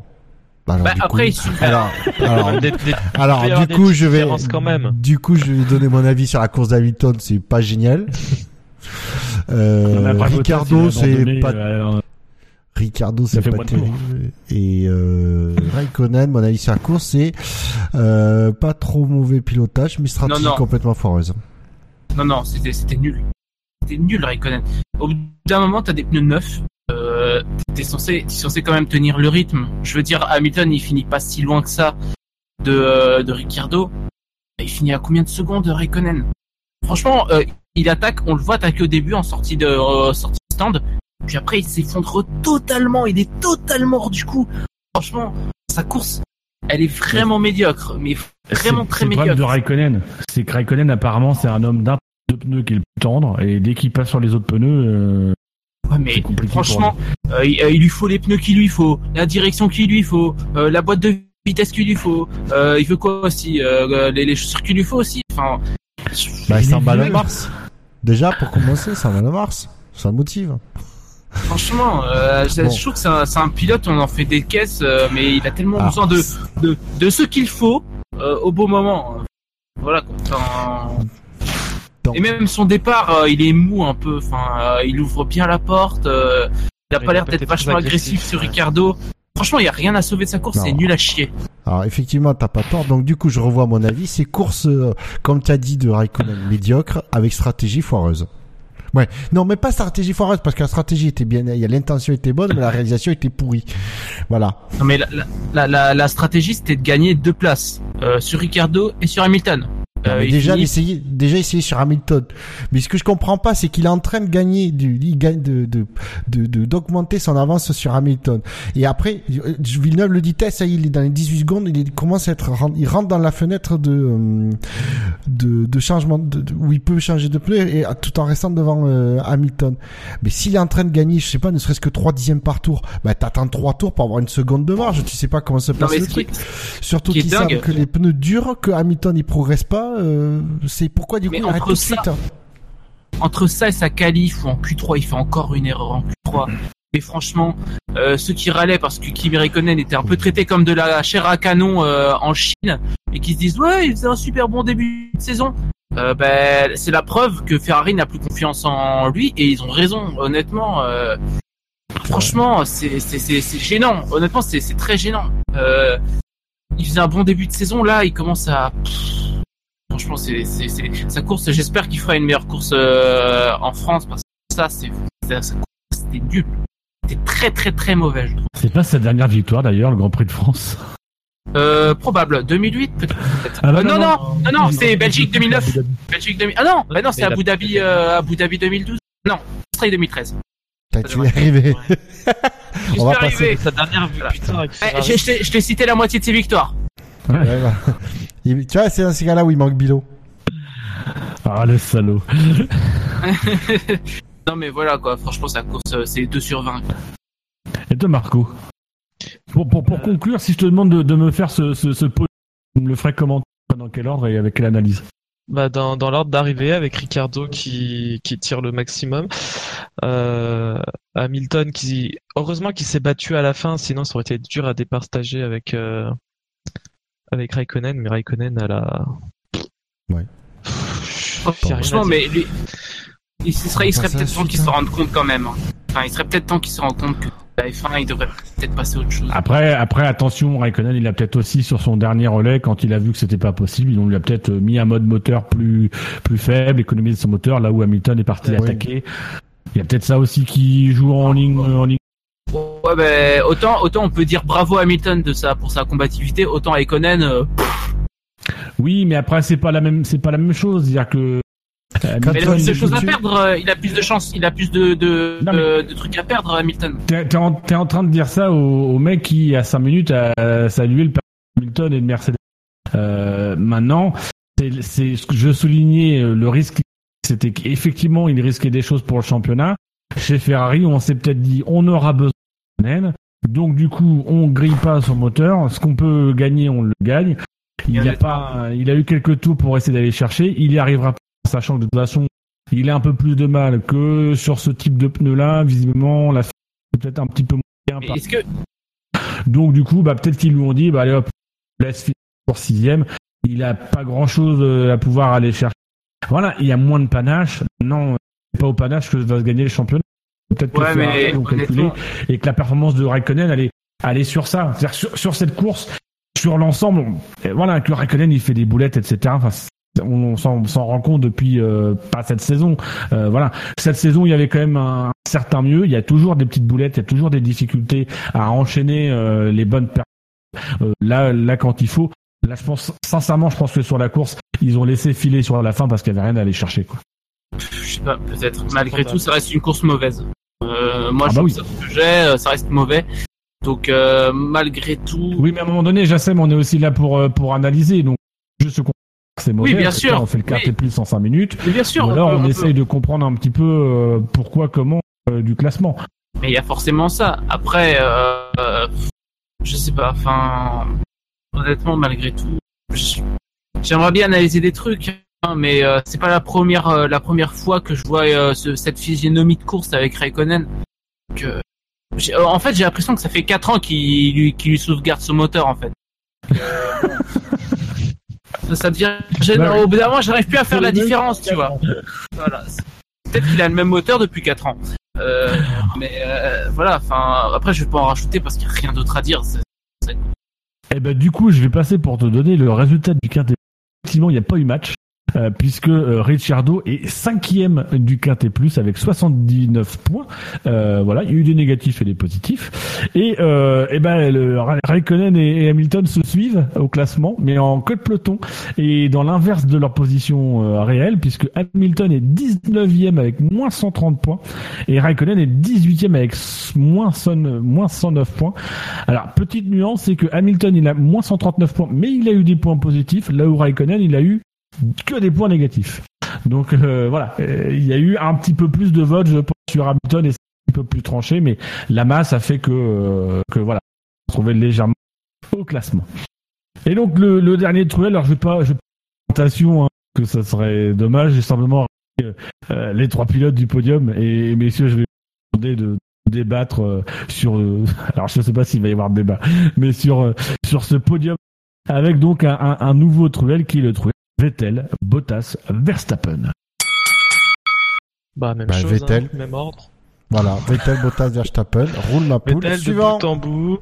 Ouais, je, je suis assez d'accord. Euh, moi, je mettrais, euh, moi, je mettrais Vettel, Verstappen, Bottas. Euh, après, euh, pff, euh, le pire, c'est que je vois même pas comment tu peux le justifier dans le sens où ils partent 1, 2, 3, ils arrivent 1, 2, 3, euh, ils se sont à aucun moment battus en Je sais pas, en je sais pas, je sais pas. Il y a rien Je, qui... je, je sais pas. C'est Alors, pas, c'est pas je vais m'expliquer. Juste, je veux préciser, c'est pas de l'anti-Verstappen que je veux faire. C'est juste qu'à un moment donné, Bah, il a tu- rien fait pour mériter d'être devant Bottas. Non, alors mais euh, tu, tu me parles, tu sais ce que je pense de Max Verstappen quand même. Donc, Oui, mais moi aussi, mais euh, le euh, truc. mais euh, non, mais ce que j'essaie de dire, c'est que il y a peut-être le, le facteur euh, fin de course où, euh, je sais pas, Bottas s'effondre totalement. On voit Verstappen qui est à ça de prendre la deuxième place. Il y a peut-être ça, il y a peut-être cette fin de course qui fait que, d'ailleurs, d'ailleurs, fin de course qu'on n'a absolument pas vu entre les deux pilotes, vu qu'ils finissent à un dixième, je crois. Encore une fois, bravo la réalisation. Qui l'a Enfin, pas bref. Mais alors, euh, il y a, peut-être aussi un, un effet euh, qui est important, c'est peut-être que les gens n'ont pas voulu récompenser euh, Max Verstappen parce qu'il ne finissait pas devant Bottas, mais il n'a pas non plus fini dedans à Bottas. Et Oui. chose qui a été valorisé. Oui, peut-être, peut-être. Après, je vais pas le défendre plus. Je crois que j'en ai assez fait pour l'année. Donc voilà. Alors moi dans ce dans ce truel, il y a deux il y a deux il y a deux duels. Bon, là, on a un peu parlé de, de Bottas Verstappen. C'est vrai que bon, c'est vraiment sur la fin de course, ça s'est un petit peu, ça s'est un petit peu euh, excité entre les deux. Il y a eu le départ quand même aussi euh, qui a été euh, qui a été assez assez serré entre les deux. Euh, voilà, on se posait des questions sur le départ et finalement le départ de Verstappen a été plutôt bon. Il a mis sous la menace Bottas, mais on l'a pas senti hyper agressif et Bottas a réussi à contrôler. Euh, par contre, sur le sur le duel euh, Bottas-Vettel, on bon euh, Vettel a, a contrôlé la course, mais à un moment donné, on quand même une, une petit début de remontée de Bottas. Est-ce que est-ce que vous pensez vraiment que Vettel il contrôle la course, ou qu'au contraire vous euh, Bottas aurait Alors- peut-être pu euh, jouer un peu tout parce Honnête- qu'il a fait une sortie au premier virage et que du coup il aurait peut-être pu jouer quelque chose euh, en remontant? Alors honnêtement, dès que j'ai vu Bottas deuxième, j'ai fait la course est pliée. C'est-à-dire que Bottas, quand il est deuxième, euh, aller chercher la victoire, c'est pas trop dans son style, tu vois. Il, il aime pas trop ça. Euh, franchement, c'est ce que je me suis dit. J'ai vu Bottas deuxième, c'est bon. Hop, on peut remballer. Il aime pas ça, il aime tellement pas ça qu'il roule volontairement sur des débats. Ça pourrait être éliminé, tout ça pour pas Voilà, mais, et quand, voilà, c'est ça. Voilà.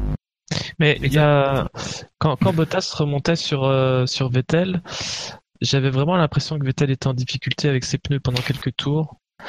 Euh, c'est revenu par la suite, mais il y a vraiment un moment où je me suis dit oula, il va bientôt s'arrêter parce que parce que il, il bloquait à chaque passage, euh, il était en travers à chaque sortie, ça a duré 4-5 tours. Mais par la suite, je sais pas si ses pneus euh, Après, on l'a vu. On l'a Oui. vu à, à Bahreïn. On l'a vu à Bahreïn. Euh, franchement, quand on voit ce qui s'est passé à Bahreïn il y a pas si longtemps que ça, tu te dis. Non mais là, c'était même pas- safe. Safe. Mais c'était même pas même pas proche. C'était un duel à, à 3 secondes. Mieux, Oui, mais- mais on l'a vu, on l'a vu les, les, les pneus. Effectivement, t'as quelques, t'as trois, quatre, cinq tours dans lesquels ils perdent en performance et puis après ils ont une deuxième vie. Et euh, l'impression je pense un que c'est ça que t'as une et qu'en fait, en fait, si tu tiens, euh, si tu as l'avance suffisante pour tenir ces quelques tours euh, de perte de performance euh, derrière, après ça vaut le coup de, conti- de, de continuer pour passer à, et avoir cette deuxième vie des pneus qui permet effectivement de rallonger énormément le, le, le relais avec le même train de pneus. Oui, je suis tout à fait d'accord avec toi. Ouais. Après, c'était pas passionnant. Euh, Non. Je sais que Bah, je savais non. tout ce que Vettel allait gagner. Voilà. J'ai- euh, déjà que quand déjà que quand Bottas est deuxième, moi je me dis euh, c'est plié le gagnant et euh, le premier gagnant, mais si c'est Vettel, c'est le, le- le combo gagnant quoi. C'est euh, hop, euh, c'est bon, euh, la course est terminée. Mais Franchement, il y a rien à Mais dire par sur, contre- ces- sur par contre, sur la course de Vettel Bottas, Ouais, Vas-y. sur la course de Bottas, je vais reposer ma question. Du coup, son moteur était aussi usé que celui d'Hamilton, c'est ça? Mais non, mais tu sais qu'il a abandonné. Euh... Euh, Bakou, il a fait deux tours de donc euh, Ben voilà. Enfin, toute la différence. Tu te rends pas compte. Mais c'est c'est ce qui est, ce qui est intéressant cette saison, c'est qu'on voit vraiment que les circuits ont une grosse influence sur les écarts, notamment entre les Mercedes et les euh, et les et les Ferrari. Moi, je peux je pourrais jamais dire euh, quel quel quel monoplace est meilleur. C'est-à-dire que pour moi, dans dans dans dans cette configuration actuelle cette année, ce qui est très intéressant, c'est qu'on est vraiment sur deux écuries. Pour moi, ils sont à égalité. C'est-à-dire que globalement, les circuits ou, ou, la, ou les pneus, c'est Non mais en Ah fait, je pense que c'est, je pense que c'est ça, c'est complexe. C'est-à-dire que c'est à la fois les circuits, mais c'est aussi les pneus. c'est tout, c'est tout. Euh, et c'est voilà, C'est tout. c'est un ensemble Et- de choses qui font que cette année, quand même, il- c'est très indécis. Il y a la gestion du moteur aussi qui rentre en ligne de compte. Il y a les nouveautés. Enfin voilà, c'est c'est- effectivement c'est très compliqué. Ça fait un peu penser moi au débat qu'on avait sur, le, sur la saison 2008 pour savoir quelle était la meilleure voiture, la Ferrari ou la McLaren. Alors chacun disait ah c'est la Ferrari. Non, non. En fait, la réalité c'est qu'on est incapable de pouvoir savoir quelle était intrinsèquement la meilleure voiture. C'est- Et je pense que cette année c'est pareil. Et Et- d'ailleurs, justement, ça m'a fait penser à cette année, de, la, au duo, enfin, au duo 2007-2008. C'est-à-dire que là, on est vraiment sur un côté ultra indécis. C'est-à-dire que, là, on sait pas qui est les meilleurs. Pour moi, ça dépend des circuits et forcément des pneus, puisque forcément le, circuit a, a- voilà, là, il y a, une influence sur le pneu. Donc, euh, pour moi, voilà, ça va être très intéressant de voir quel. En fait, ça va surtout jouer euh, sur euh, le, côté quel monoplace sera le plus à même de gérer sur les circuits où elle est le moins à l'aise. Je pense quand même que les Ferrari sont un peu plus constantes que, la, que les Mercedes. Euh, c'est c'est le sentiment que j'ai. Puis même quand on regarde les, les résultats des, des les moins bons résultats de Vettel, euh, euh, Bah. c'est dû euh, c'est dû à des incidents de course en partie. Il y a, il y a une plus grande constance, alors que Mercedes, on a vu quand même plusieurs courses où ils étaient vraiment en retrait et d'autres où ils étaient vraiment très devant. Ferrari est plus neutre, on va dire. Bah, Là où c'est intéressant, euh, là où Ferrari a un petit avantage sur les Mercedes, c'est en vitesse de pointe, où, euh, où ces dernières ont pris la mesure euh, de, de Mercedes euh, sur la puissance du moteur. Mercedes n'est plus la référence. Euh, donc euh, pour moi ça joue pas mal. Il y a également sur le fait que effectivement sur les circuits où euh, où les Mercedes et les Ferrari sont moins à l'aise que d'habitude, c'est vrai que les Ferrari sont un petit peu au-dessus. Euh, par exemple, euh, pour moi le Canada, même si c'est un circuit code de pleine charge, j'en avais parlé dans le warm-up, ça reste quand même un circuit où c'est voilà, les Red Bull sont un peu plus à l'aise parce qu'elles ont un empattement plus court, etc. On sent quand même que malgré tout les Ferrari arrivent quand même avec bah, probablement également leur hein, leur propulseur à être un peu devant Mercedes, Mal- qui malgré tout a, réussi à être meilleur que euh, Ferrari dans des conditions particulières, enfin Barcelone et son resurfaçage par exemple. Donc malgré tout, j'ai quand même cette impression sur ce début de saison que Ferrari est quand même un peu au-dessus. Là où ça va jouer, euh, notamment pour ce sera ben, justement sur la capacité de Bottas, si, Bo- si Bottas ne se mêle pas pour le titre, hein, c'est pas impossible, et de Kimi Raikkonen à, à- à jouer, à avoir un rôle prédominant au sein de, En tout cas, il y a un classement où c'est assez clair, c'est le Quintet Plus, euh, puisque nous avons Vettel hein, qui, euh, sans surprise, on va pas faire de suspense, sans surprise, est le vainqueur du Quintet Plus du Grand Prix du Canada 2018 avec 394 points positifs, que des points positifs. Donc, euh, je vous rappelle que Charles Leclerc était le deuxième hein, avec 228 positifs. La question, c'est qui est troisième? Eh ben, le troisième, C'est Bottas. c'est le troisième, Ah non, c'est Max Verstappen. Verstappen. Bah. avec 127 points positifs. Euh, voilà, alors que Bottas est à 119 points euh, positifs euh, en quatrième position. Pour vous donner le détail entre les entre les pilotes, on a Bottas qui avait 9 points négatifs pour 128 points positifs. Et on a Verstappen qui a 135 points euh, positifs pour 8 points négatifs. Donc vraiment, on peut vraiment dire que ça s'est bien équilibré entre les deux. Et voilà, que, que Verstappen est devant. Je pense parce qu'on a, on a salué sa bonne sans erreur, son bon week-end d'ensemble sur, ce, sur ce Grand Prix. Oui, c'est vrai que ça fait longtemps qu'on l'avait pas vu faire de, euh, aucune bourde. Euh, mais ça, ça prouve quand même qu'à un moment donné, je pense que sur ce coup-là, c'est, on peut dire que Verstappen est un poil plus populaire que Bottas. Le Oui. classement le prouve. Après, euh, Verstappen se retrouve dans un no man's land, malgré tout. Euh, euh, il se retrouve pas dans une situation où il doit se battre. Et euh, comme souvent, hein, euh, dans ce cas-là, euh, voilà, quand il se retrouve dans ce genre de situation, effectivement, il fait, moins de boulettes, il a faire de boulettes. Ça reste malgré tout une bonne course, mais il n'y a pas grand-chose de plus à dire sur course. Et donc si je finis le quintet plus, nous avons Richardo, rappelez-vous, qui est cinquième. Alors messieurs, ma question, c'est la question d'habitude. hein. Est-ce que vous voulez donner un point positif ou un point négatif à un autre pilote sur cette course? Non, Non. on va passer vite parce qu'il y en a, il y a personne qui mérite. hein. Personne mérite un point. J'ai ton euh, accord pour passer Oui, oui, oui. Oh, tu dis, vas-y, Pitié qu'on, pitié les, passe- assez duré là. Ah, moi, j'en peux plus, quoi. Vas-y, le coup d'œil dans le rétro, Marcel.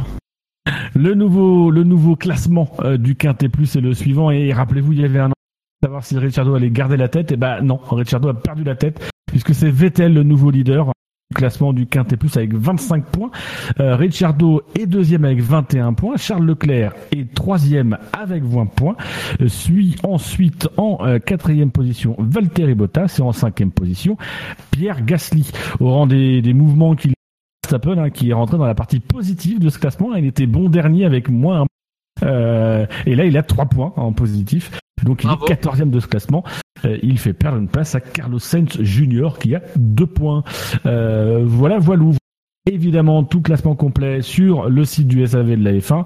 Et puis, bah, pour le classement officiel, hein, on va pas vous faire l'offre, le, le, ou l'outrage euh, de Mickey, puisque vous, soit vous le connaissez, soit vous pouvez le faire facilement. Mais le plus important des classements, c'est le vôtre, le quintet plus ou moins. Euh, donc voilà, et eh ben écoutez messieurs, ça va être l'heure euh, du fait marquant de ce Grand Prix du Canada. Ah oui, c'est vrai. Qui commence? Richard bloqué dans le gravier, c'est pas possible C'est pas possible Il est enlisé C'est fini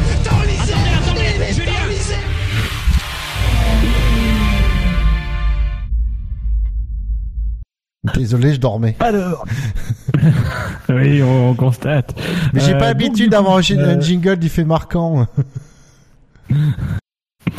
Le fait marquant, euh, donc c'est gagné le précédent. Donc il est pas, il est pas là, donc ça nous importe peu. Hein. J'ai dit, il est quand même à trois victoires cette saison. hein. C'est, euh, c'est assez affolant. Euh, ah non, il a deux victoires cette saison parce qu'en fait Shinji, il a actualisé le classement en temps réel. Qu- Qu'il est merveilleux cet homme. Euh, donc dans l'ordre, ça va nous faire.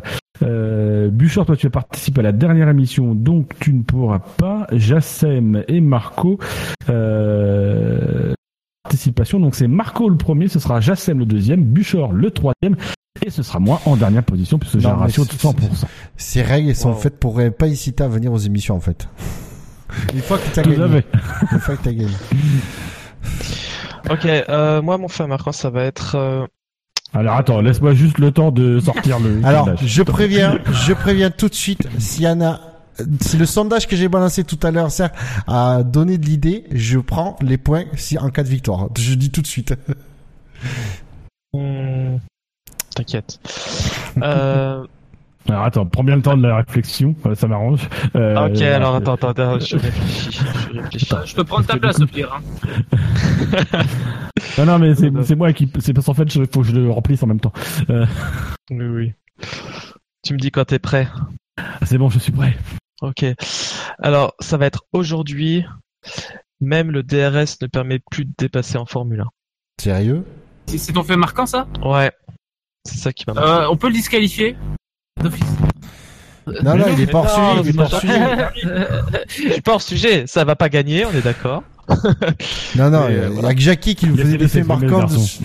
Il y a que Jackie qui nous faisait des, qui nous faisait des faits marquants de la course qui parlait pas de la course. Mais Alors, je, je ne t'ai pas demandé, euh, Marco, mais tu veux un, une ponctuation particulière? Non, une virgule après aujourd'hui. non. Ça tombe bien, je l'avais mis. voilà. Donc, je ne mets pas de point à la fin. euh, voilà. Ok, pas de point, ça me va. Euh, Jassem. Alors, donc là, il faut que je trouve un fait marquant maintenant. C'est ça? Oui, c'est effectivement le but du jeu. c'est le principe, ouais. D'accord. Bah écoutez, euh, un fait marquant pour cette course, hormis qu'elle était nulle à chier. Mmh, euh, euh, Alors, euh... Il faut que je- j'essaie de le formuler. Euh... Formule 1 plutôt. Oh, oh, oh Oh là là, oh là là, il serait peut-être temps de dormir. Euh, on est fatigué, je sens là, je, je sens. Tadadada. Euh... Putain. Je- je- J'en ai un, j'ai une formulation, mais euh, ça risque de faire Alors, doublon, putain. donc. Putain euh, Con. Ah. Pff. Oh, alors, oh là là, c'est horrible. Franchement, euh, franchement, c'est, c'est, c'est, c'est, s'il y a bien, un, oh là. C'est un- s'il y a bien un, un Grand Prix, oui, c'est difficile de choper. euh. Ah, tu te moquais du mien, hein Tu vois Ah, moi- mais moi, parce j'en que avais j'avais, un. j'a- j'a- Moi, j'en j'avais avais un. mieux à ta place. J'avais mieux. Ah. Alors les gars, je vous rappelle quand même qu'en début d'émission, la gueule des faits marquants de précédente. Alors, je veux pas, je veux pas nous mettre, à... mais il faudrait qu'on trouve quelque chose de bien. Hmm. Euh... Oh là là là là. Bah, Bouchard, sinon. C'est- Si, ouais, ouais, vas-y, Bouchard. Vas-y. Au point, de toute façon, je sais pas si t'auras plus d'idées que moi. Euh, Comment je vais le formuler celui-là Je vais dire euh, Stroll de points euh, à 5 virages de la gloire. Ah merde, putain, attends, j'ai fermé le sondage. Allô Houston, on a un problème. La première fois que ça m'arrive, que se passe-t-il? Alors du coup, j'ai perdu ton, sondage. hein. Ah quoi, peut-être ça l'a sauvegardé. Ah non, ça l'a pas sauvegardé. C'était euh, genre Ça aurait été aujourd'hui. Euh, même le DRS On a ne plus le droit. plus le dépasser. En F1. Toujours pas de ponctuation Non, non. À part la virgule, euh, après aujourd'hui. Déjà même ça, j'ai retenu. Ah. Euh, Bûcheur. Stroll, Stroll de de points. à 5 virages de la gloire. Je sais, c'est pas logique, mais c'est la formulation qui compte. C'est comme ça, c'est 5 virages. Bah, c'est au cinquième virage qui s'est planté. Ouais, d'accord. Mais à 5 virages de la gloire. Mais cherche pas, il n'y a pas de logique dans ce que je viens de le dire, il n'y a Non, pas de logique. C'est la formulation qui Jassem. Ok. Donc, euh, bah, c'est à mon tour. Euh... euh, Alors, alors, excellente course des Ferrari, virgule. Bravo à Jacques Villeneuve. Ah, je comprends ce que tu veux dire, mais du coup, putain, elle est, elle, elle est tordue celle-là. Je- J'ai une ponctuation particulière Fais-toi plaisir.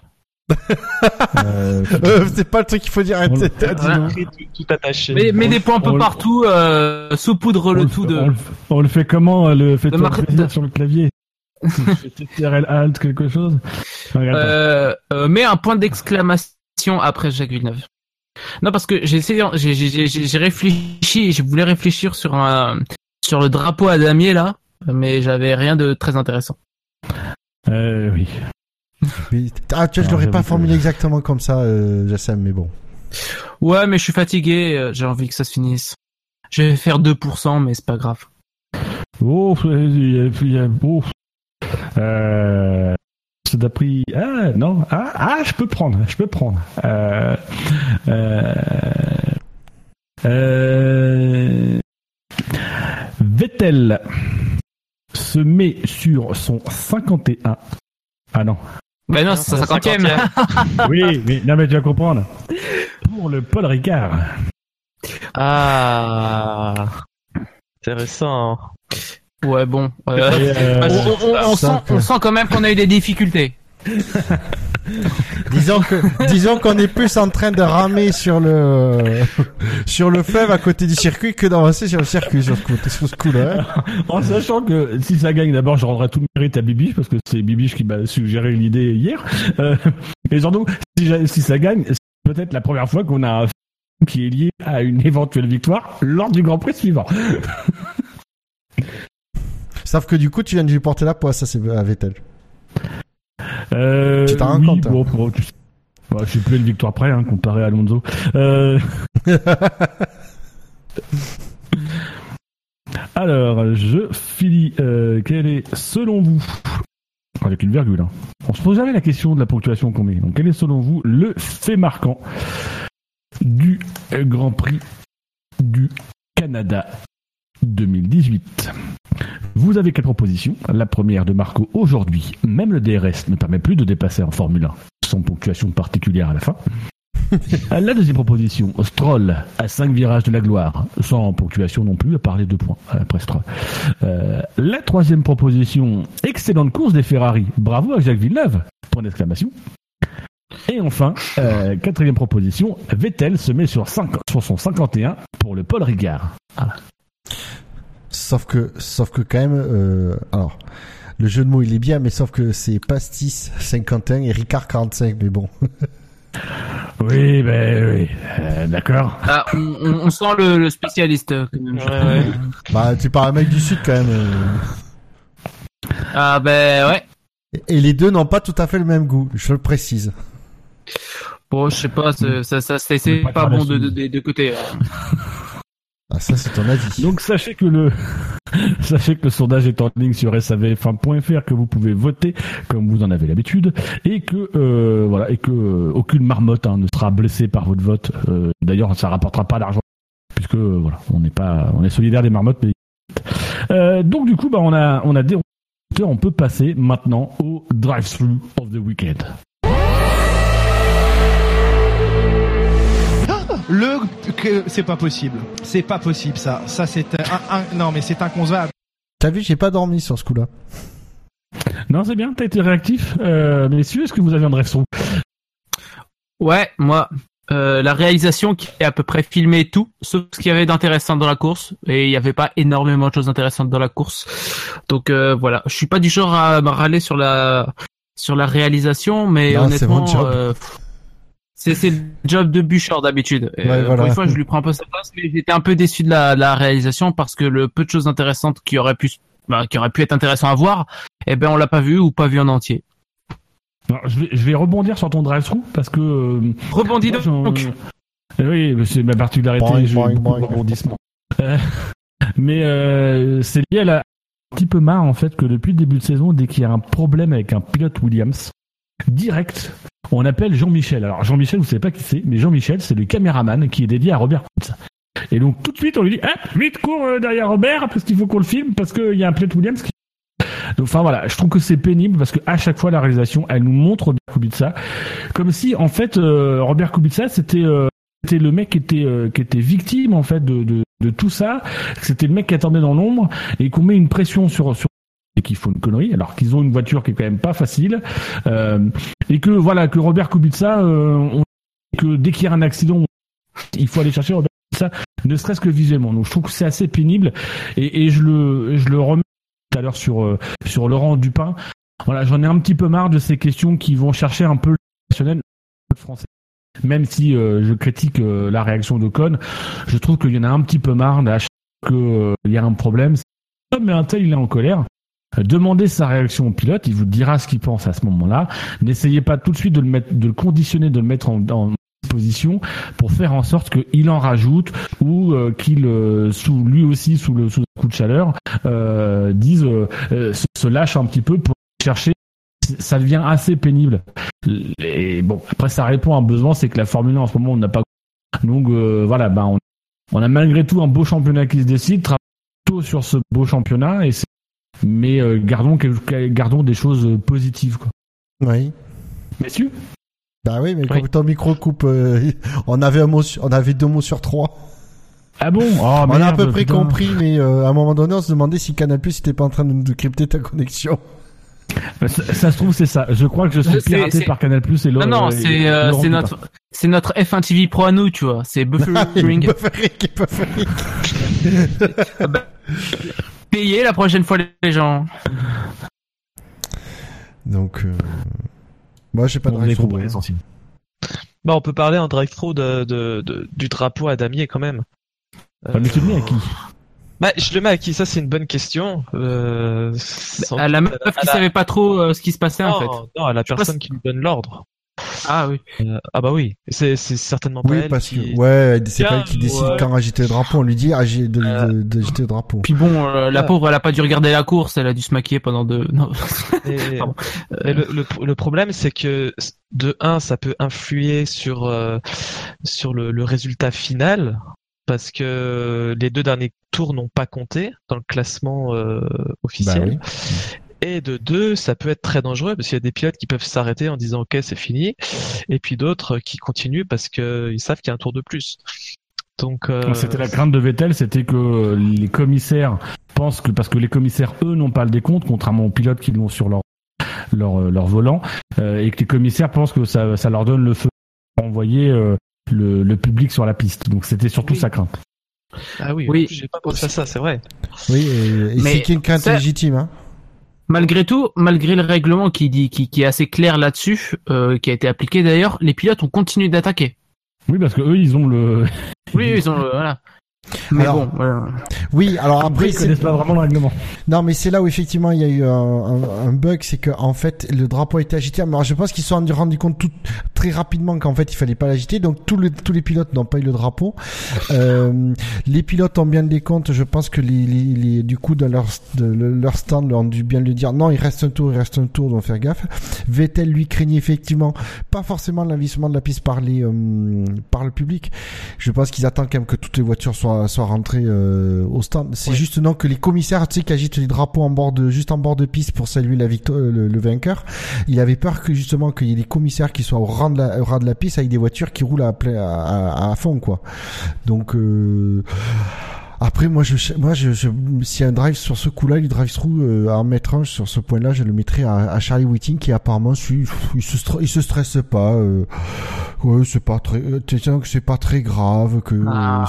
Bah, Pas- ah, ça, il faut pas lui en vouloir, il avait sa sieste. Euh, bah à, ouais, à ce euh, moment-là, il- à, à ce moment-là, il y a une règle, ok?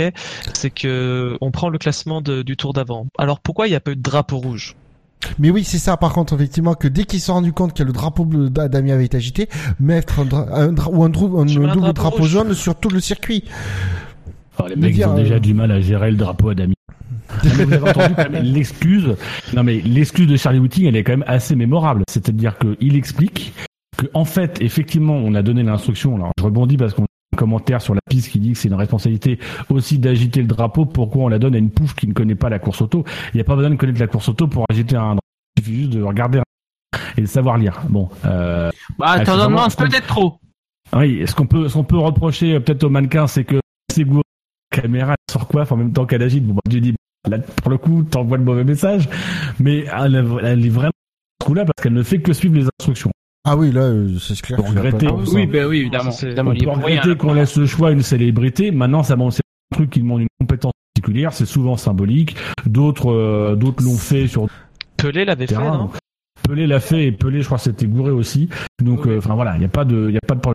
Mais l'excuse de Charlie Whiting, c'est quand même d'expliquer que le mec qui a donné l'ordre, il a vu sur son écran. 69 sur Et 70. Oui, 69 sur 70. Et en fait, il, en fait, il, il dit que comme c'est pas la même culture, que c'est pas les mêmes équipes, etc., que le mec, il a cru que c'était 70. Donc, du coup, que ça, ça s'arrêtait à 70. C'est-à-dire qu'on faisait jamais le 70e tour. Mais en, en fait, du coup, euh, Charlie Whiting fait passer les Canadiens. Euh, Pour des deux. D'ailleurs, ça, ça, ça, ça m'a fait penser à moi quand j'étais gamin, où le, où avant les, les tours c'était euh, dans l'ordre décroissant et que ça finissait par le tour 0 Du coup, moi, je pensais à chaque fois que c'était le 1, c'était le dernier tour en fait, alors que c'est le tour 0 Donc euh, bon, euh, c'est bon, c'est une erreur, c'est bête, mais c'est vrai que l'excuse est quand même bizarre, quoi. Oui, mais c'est l'excuse à la Charlie Whiting. Ouais, c'est un gros il-. Il s'est rien passé, il n'y a pas eu de personne ne s'est doublé dans ces deux tours-là, il n'y a pas eu d'incident donc euh, Non mais c'est ça qui est bien, c'est que pff, tu vas voir, non, mais tant qu'il y pas a, tant- qu'il n'y a pas de, de- Oh, bah. tant qu'il n'y a pas de connard. démembrement ou de mort, on se, se préoccupe pas là, c'est c'est pas grave. Mais franchement, mais, On va fr- pas mais, stresser. mais est-ce que- il franchement, il mérite une paire de claques. Honnêtement, honnêtement, plus, plus, je, Oui, je crois que j'ai un rejet, j'ai un rejet physique sur ce mec. Je- Mais- J'ai envie de le frapper. Mais c'est pas une paire de claques, c'est le virer tout simplement. Faut le dégager. Qui aille faire Ah, autre chose. mais c'est euh, accessoirement, euh, oui, ça aussi. Mais, mais alors, du coup, il y a quand même un, il y a quand même un impact sur la, la- sur la course, hein, Oui. cette erreur. Euh, Ça Et oui. retire à Ricciardo Et oui, son meilleur scandale. tour au profit de Verstappen. Euh, voilà, certains diront que c'est scandale, d'autres foutent. Scandale, Euh, C'est un complot de Red Bull encore, je surtout. parie. scandale. Surtout, je viens, de me, je faire la remarque, on a parlé de, de la dernière attaque de Verstappen euh, et ça se finit à... Imagine s'il avait doublé. à- Oui, non, mais en fait, c'est ça, ça se finit à un dixième. Quand tu regardes le classement course, Verstappen, il à une seconde euh, de Verstappen. Mais c'est juste que, bah voilà, c'est deux Oh. tours après, hein, parce que c'est pris au terme du 68e tour. Euh, en fait, le classement, il est arrêté au, lors du dernier passage avant le drapeau à damier agité par le pilote, donc c'était le 68e tour. Donc en fait, à ce moment-là, il a une seconde. Donc du coup, en fait, on rate cet écart. Alors, on se dit même qu'en écart, on se demande on se demande si finalement Bottas il lève pas le pied parce que il sait que ça compte pas et que Verstappen lui il attaque et il y va en prenant le risque euh, pas que qu'il arrive ça ne comptera pas mais voilà du coup on se demande un petit peu la raison du dixième d'écart sur la sur la, la- euh, Allô Dino vous m'avez perdu Ah, ouais. je vais essayer de, je vais, je, je vais essayer de court est-ce que vous avez compris l'idée ou pas? Euh, Grosso modo. alors, alors récapitulons. non, non, oui, oui, on a compris. euh, on a compris l'idée. Mais euh, ce qui, euh, bon, ce qui fait marrer, c'est que bon, euh, s'il l'aurait passé, ça aurait pas été la première fois qu'il se fasse rétrograder d'une place après la course. oui Oui, mais là, ça aurait pas été de son fait, en fait. Là, Surtout là, oui, ça aurait pas été de ah, son là, fait. ah, oh, bah oui, évidemment, évidemment. Mais bon, pour le côté un peu euh, comique de Oui. la chose. Euh, Oui, parce que là, bon. il serait monté sur le podium, mais je crois que non, peut-être agi. Par contre, moi, ce qui me surprend le plus, c'est que ils ont prévu une règle euh, bien détaillée, explicite pour ce genre de cas, et ils l'ont appliquée. Je comprends plus la FIA, moi. Depuis quand ils appliquent les règles Sans déconner? Parce qu'ils savaient que personne Ouais, n'allait ah. quitter, parce que ça n'a rien changé. à moitié, hein, ils l'ont appliqué quand même parce qu'ils ont quand même laissé la course. euh, Non, ça c'est pas. Non, la règle est précise, est précise, est précise au sujet de drapeau jaune, rouge ou quoi que ce soit. Donc. Euh... C'est, il faudrait peut-être y réfléchir alors. non mais Oui. non mais sincèrement les gars ça aurait été dommage de priver le public de ce dernier tour Ah bah oui, ça aurait les réveillé- on les aurait réveillés plus tôt, deux minutes plus tôt. voilà il fallait laisser les gens profiter jusqu'au bout de cette course Ah, mais dans ce cas-là, autant, autant qu'ils continuent encore la course là. J'aurais demandé à être remboursé de 1,70e de mon billet. Deux 70e parce que les deux derniers tours ne comptent pas Ah bah oui. Eh, ah, ça va faire Eh, un ça fait vite 50 balles Ah bah vu C'est des l'équivalent de places. 35 secondes. C'est l'équivalent de 1 microseconde de F1 TV Pro, c'est pas trop, c'est pas mal. Non, en plus, on est méchant, c'est qu'ils sont pas si chers les au Canada, contrairement au prix qu'on pratique en France. Euh, oui. Bah, en même temps, en France, on est plus cher que partout, donc euh, à partir de ce moment-là, ra- voilà. arrêtons ce France bashing Mais parce que le T'as vu les prix des places sur les, les, prix des places oui Oui, bon. Ah ouais. oui Un Ça, jour, faudrait qu'on qu'en fasse. Italie c'est pas donné non plus Ouais, mais quelle idée de vouloir aller, en- aller en Italie aussi. Hein. Bah, bah, bah, bah, parce que euh, voilà, Tu peux pas aller Victoire tu-. Non, mais sans déconner, vu, vu où t'habites, tu peux pas aller en Belgique plutôt? ça, ça, ça va venir bah, euh, bah, il serait temps, hein, parce que là, on y croirait que t'es constipé. Hein. Tout à fait. Ah bah, j'a- J'avoue qu'en ce moment c'est un petit peu compliqué. Enfin bref. Euh, du coup, messieurs, avant de conclure cette émission, qu'on a commencé en off en parlant de la, la- la potentielle diarrhée de Jassem, on en reparle de ma constipation. Euh, écoutez, euh, euh, non, Hein, voilà, je, je, euh, c'est c'est du de la diffamation. Ne te défends pas. Euh, Et le premier, le premier auditeur qui dit qu'on fait de la merde, euh, bon, il peut-être quelque- part raison, mais faut pas le dire. Hein. C'est tout. messieurs, avant de conclure l'émission, je vous propose de jeter un coup d'œil dans le rétro. Oui, mais pas trop fort. Ah oui, bah merde, pardon, je dois faire. un- Attends, j'ai un truc. Ah oui, voilà. Hop.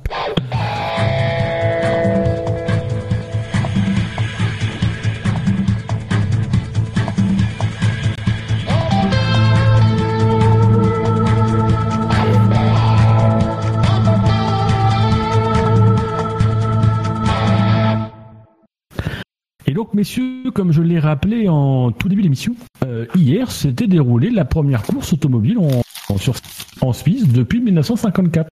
Donc, on, on va faire un, un petit thème. euh, mais en même temps, c'est un petit peu dommage parce qu'on est dans un autre pays francophone. Donc, du coup, je me suis dit, quitte à faire une battle, on va faire une battle Suisse-Canada. Ok. Alors là, il n'y a rien à gagner, messieurs. Il n'y a pas de collectif. Ça ensemble, on est entre potes, on finit l'émission tranquillement. Il n'y a pas de Non, concurrence. vite, il y a on- pas de on finit vite. Il n'y a pas d'humiliation. Il n'y a pas d'humiliation publique. C'était prévu. Mais comme je sais qu'il y en a qui commencent tôt demain, moi en premier, j'ai retiré la partie méchante pour ne garder que la partie gentille. Très bien. Donc du coup, mais, mais- messieurs, la question c'est qui est le plus fort? La Suisse, le Canada ou les deux? Un petit hommage au, au T'as- retour tu de regardes trop Burger Quiz. Donc du coup, par exemple, messieurs, si je vous demande en nombre de pilotes ayant disputé au moins un Grand Prix, qui est le plus fort? Suisse. hein. Waouh, ouais, c'est Ca- hein. Canada? Non, Canada, non, Canada, merde. Pourquoi je dis Suisse? Ah, Canada, il y en a Il y a quasiment. Bah, les Villeneuve, euh, le Stroll, déjà, ça fait trois. Tu dois bien avoir un ou deux de plus. Oui, oui, c'est sûr. Mais qui c'est qui mange, là? En Suisse, à Buemi Regazzoni. Ouais, le Canada gagne. Bien, En Suisse, bon bah, et puis Mick, et Ah, il, doit y en avoir dans les années 50. Euh, Il y a, il y a, il y a, il y a de Jean-Denis Delétras quand même. hein. Ne l'oublions pas. Ah, C'est vrai. Tout à fait. Lui, lui compte triple. Donc Suisse qui gagne. Non. Non, je déconne. Euh, aussi. Nil Gianni. Ah oui. Donc vous dites, vous dites tous le Canada.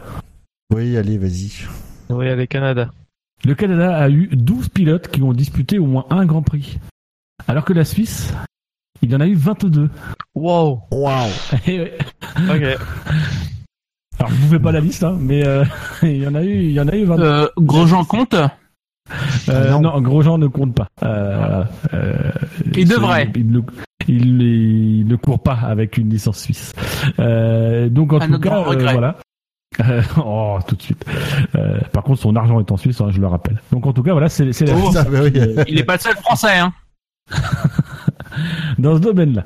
Euh, ensuite, messieurs, qui est le plus fort entre la Suisse et le Canada en nombre de vainqueurs de Grand Prix Canada. Euh, Jacques Gilles. Puis c'est tout. Contre Regazzoni. Ouais. 2-1. Euh, laissez-moi. Alors, Comme- n'a pas gagné. non, non. euh, non. Est-ce que non, non. Peut-être un vieux dans les années 50, 60, mais je retrouverai pas. Hmm. Bah, en tout cas, on sait qui a eu les plus talentueux. Mais vu qu'il y a eu plus de pilotes, moi je dirais le Canada. Ouais, Canada 2-1. C'est un- c'est- c'est- pour, pour- pour vous, c'est le Canada qui est le plus fort. Oui. Pour nous, c'est le Canada qui est le plus fort. Tu es d'accord, Bouchard? Mais moi, j'ai dit Canada, j'étais le premier à dire Canada. Ah Non, mais j'espé- j'espérais que tu sauves l'honneur, puisque ce sont les deux. Euh, voilà. Ah, Puisqu'effectivement, il y a Gilles et Jacques qui ont remporté euh, un Grand Prix. hein, alors, euh, comment? Euh, et, euh, et du côté des États-Unis, et on a un pilote suisse que vous avez oublié, qui est Joe Siffert, qui a aussi gagné des Grands Prix de Formule 1. Effectivement. Et en podium, messieurs, qui est le plus fort entre la Suisse et le Canada? L'éléphant. Bah, logiquement, ça, ça devrait être le Canada. Parce qu'il y avait plus de courses dans les années Villeneuve et puis il a dû Eh ben moi, je, eh ben moi, je dirais la Suisse. Ah oui Ouais. Vas-y, il faut bien que le Canada gagne quelque chose quand même. Non mais Ouais, j'ai- j'ai- Canada. j'adore le Canada. hein. Tu Bah, dis quoi, mais le- Bouchard Moi, je dis Canada. Ouais, moi aussi. Deux contre un. Deux contre un, la majorité. Eh ben, sachez que ce sont les deux. Oh non Ah ben, eh, chacun, On a tout, on a raison. chacun trois On a pilotes raison. T'es sur le podium. Ah, c'était pilote, je crois que c'était le nombre total de... Moi aussi. Non, Ah, non, non, c'est le nombre, c'est le nombre de pilotes qui sont montés sur le podium. Ah, mais oui, la Euh, question... oui. Jacques Gilles Stroll. Putain, Ouais. c'est horrible de dire ça quand même. hein. Troll. Oh. Alors Jacques effectivement, en, nom- Gilles. en nombre de podiums, de mémoire, vous avez, euh, vous avez raison. Canada euh, qui a qui a le plus de podiums. Euh, par contre, euh, du coup, en termes de podium, est-ce que vous savez euh, quel est le trois pilote canadien à être monté sur un podium? Ben, Stroll, Gilles et Jacques. Bravo. Et du côté suisse Regazzoni, Seifert Ouais. et euh, Bohémie, là, n'a pas fait un Non. non, Non. Non. non, non. En Formule peut-être, mais Oui, oui, il en formule quand même. Euh, Formule c'est la, maison de retraite des pilotes. euh, mais mais, mais c'est ça, c'est totalement ça. Aide-nous, c'était quelle décennie? De quoi? C'était en quelle décennie le podium, euh, le podium suisse Euh, Le podium, c'est dans les années 50. Ouais, ok, voilà, bon, ouais. bah c'est mort. Next. C'était. Rudy Fischer. Oh, Rudy Fischer. Le fameux. Ouais, évidemment. Et en nombre de constructeurs, messieurs, Bah, Wolf. êtes-vous capable ça. de me dire qui est le plus fort, la Suisse ou le Canada Ou les deux Bah, Les deux. Comme ça, en Sauber, constructeur. Sauber n'a jamais gagné et Wolf a gagné. Donc le Ah, Canada. ouais. Tu parles Mais- en constructeur alors, vainqueur ou juste en nombre constructeur de constructeurs. Bah, les deux. Bah, les deux Ah, les deux, combien Constructeurs, les deux 1-1. Ah oui. Bah, un, un, ouais. Ah non, attends, il y avait pas. euh, Non, non, attendez, euh, Sauber Ouais. n'a jamais gagné de, de titre. Mais on euh, parle pas de, on parle pas des vainqueurs. En nombre de constructeurs. Ah, en nombre de constructeurs? Bah, oui. Tout à fait. Alors. Euh... Les deux. Il me semble qu'il y a une deuxième écurie canadienne. Moi, je dirais Canada. Il me semble qu'il y a une deuxième écurie canadienne. Je suis pas sûr, mais je crois. Mais euh, non, Bar, non, Bar, c'est anglais. Oui, British, oui, British American, British euh, Am- British American. Bah, Racing. Brit- Ouais, parce que elle est, elle a été fondée par euh, aussi par Villeneuve. Donc, euh, J'ai ouais. j'ai quand même un, un peu le souvenir du, du quiz qu'on avait fait tous les deux, euh, Dino. Il me semble qu'il y avait une deuxième euh, écurie canadienne. Eh ben, on va dire Canada. Allez hop, Canada. on valide. Alors effectivement, hein, il y a eu deux écuries canadiennes, hein, euh, précurseur et postcurseur de Williams, euh, et Stebro. Stebro qui, euh, alors, Québécois. qui a disputé un Grand Prix. C'était le Grand Prix des États-Unis 1963, euh, qui a un meilleur classement en septième position et une meilleure qualification en 21e position. Chez les Suisses, bon bah vous avez Sauber. Là c'est voilà. hein.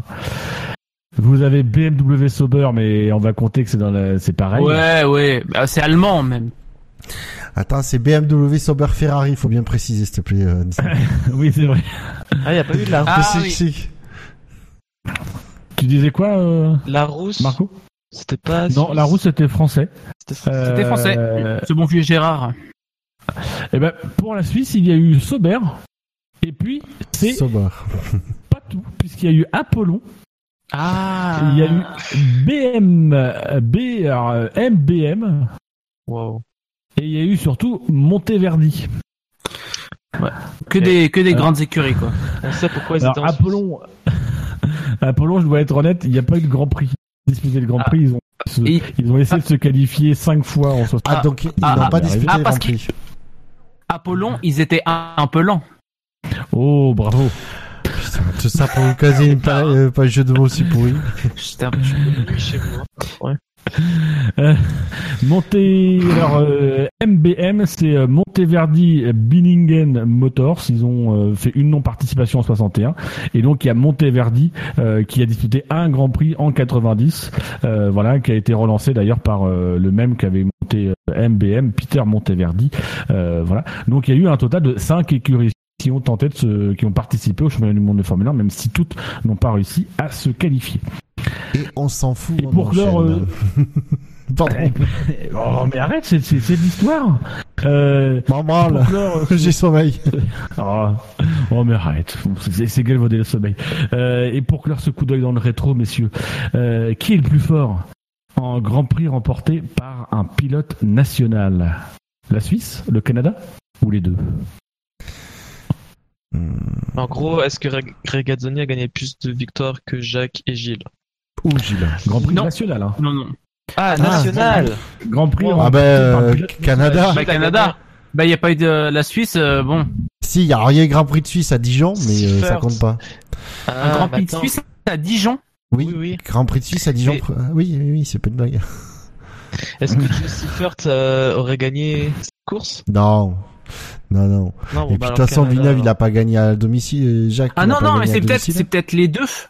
Non, Non, moi, mais j'ai non, dit Canada. Gilles a gagné au Canada. 78, Bon, allez. Canada.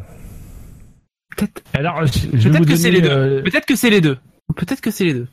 Mais Alors, euh, voilà, Euh, sur, ce- coup-là, c'est c'est c'est un peu, ça peut être les deux, et officiellement c'est le Canada. hein. le Canada, et c'est la victoire de Gilles Villeneuve en, en 78 au Canada sur cette terre, hein, sur le circuit qui allait porter son nom. Euh, mais il y a eu un Grand Prix de Suisse qui a été remporté par Claire Regazzoni en 1975. Euh, donc euh, il a bien remporté son mais c'était un Grand Prix de Suisse hors championnat. Donc bon, euh, voilà, ouais, c'est Ah, bah, pas le Canada, alors, on avait raison. voilà. Donc, donc du coup, c'est Canada, même si là pour le coup, il est difficile de les partager. Donc en tout cas, euh, voilà, c'était euh, c'était pour pour finir sur ce, ce petit clin d'œil entre ces deux pays francophones. Est-ce que est-ce que vous ça vous dirait de revoir le Grand Prix de Suisse euh, en F1 sur quel que soit le Ouais, circuit, mais de revoir. circuit en ville, donc. euh, Non. Il y a, il y a quoi comme circuit en, en, en, en Suisse Zolder? Non, non, c'est en Belgique. ça. Mais arrêtez avec Ouais, bah, Non, bah, je sais pas, euh, ça peut être considéré comme le Grand Prix de Suisse, hein. Il y en a Alors, pas. Euh, tu, je- tu fais pas 65 ans sans course automobile et avoir un circuit euh, de l'entretenir. non. Ils sont, il me semble qu'ils sont en train d'en construire un. Euh, mais qui est pas qui est pas dédié, je pense, euh, enfin qui est pas à vocation à accueillir la Formule 1. Ouais, non. ça peut être effectivement un Grand Prix urbain ou Après, c'est- après Monaco, ça pourrait être un deuxième Grand Prix à la maison pour la moitié des pilotes de F1. Oui, bah, pour la deuxi- l'autre moitié, quoi. T'as la moitié pour Oui, la pour le- Monaco et pour l'autre Pour moitié. l'autre pour la moitié. C'est en gros c'est ça. hein, euh. Non moi alors je dis non ça paraît un peu ça paraît c'est un peu abrupt mais euh, à- je veux dire à une époque où euh, ils cherchent à euh, à la fois à étendre le, le nombre de, de grands prix euh, dans le monde euh, en, c'est- en, en allant dans des nouveaux endroits dans le monde et tout à la fois en préservant le apparemment le, le- les circuits historiques en Europe on va pas essayer de rajouter un circuit qui n'est pas historique et en Europe mais- surtout que la Suisse on s'en fout un peu quoi. Il y a assez de Grands Prix comme ça de prévus. Enfin, là, on a bientôt Miami, parce que je vois pas Miami pas se faire. Oui. Euh, donc, euh, pff, on va, euh, d'ici un ou deux ans, on va se taper 23, 24 Grands Prix. Hein. Oui, mais ça c'est sûr. Après, c'est pas, c'est pas un circuit, euh, c'est pas un circuit historique. Malgré tout, la Suisse est quand même une nation. Oui. Mécanique. Malgré justement cette interdiction et, euh, et qui pourrait offrir aussi des possibilités intéressantes avec des tracés qui pourraient être assez sympas. Maintenant, effectivement, la difficulté, c'est qu'il n'y a pas de tracé qui existe et que là, dans l'immédiat, on partirait plutôt sur de l'urbain, ce qui peut aussi être, être sympa. hein. Il faut voir la Suisse, donc, voir ce que ça pourrait donner. Mais de toute façon, euh, je sais même pas s'ils délivrent des. Euh... D'ailleurs, c'est pour ça que je crois euh, que Grosjean a la licence en France, parce que je crois pas que la Suisse délivre des licences de pour courir en sport auto. Bah, si, regarde. oui, bah, euh, il Buemi, a une licence euh, suisse. Bah oui. Et Deletraz aussi. T'es sûr? Deletraz, Fabio Parce Leimer. euh, Alors, moi, je me pose sérieusement la question parce que je sais qu'en fait, Grosjean, il a la double nationalité, mais du coup, comme il, il me semble que comme il avait pris la licence en France, parce que, alors c'est là où je- j'ai un doute, parce qu'il pouvait pas la prendre en Suisse, que du coup, il a décidé de, de prendre d'être euh, sous le.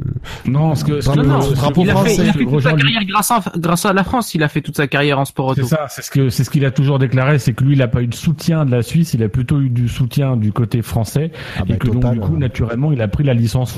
C'est un D'accord. c'est un choix volontaire d'avoir la licence française, tout simplement parce que voilà il avait pas eu de soutien du côté des Suisses. Hmm.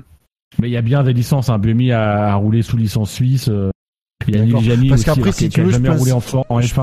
mais qui a j'aurais pas- Après- une licence suisse. J'aurais pensé Après, ils sont- donné, ils étaient, tu aurais pu prendre par exemple la licence, Fran- la licence en France si la, la Suisse la donne pas, mais comme tu es vraiment Suisse-Suisse, tu cours sous le, le Non mais suisse. c'est surtout que c'est surtout pas, euh, autant euh, autant la Suisse interdit les grands prix euh, au sein de, du territoire suisse, autant je vois pas la Suisse interdire ses, euh, ses ressortissants, enfin ses, ses citoyens de voilà de courir euh, sous une C'est licence pas, les inter- euh, c'est pas les, c'est pas les interdire si tu veux, c'est que j'aurais imaginé que, je savais pas à quel point, euh, honnêtement, mais je sais que comme il y a l'interdiction de courir en Suisse, tout ça, il y avait peut-être du coup aucune structure euh, sportive autour du sport Oui, automobile, tu vois ce que je veux dire?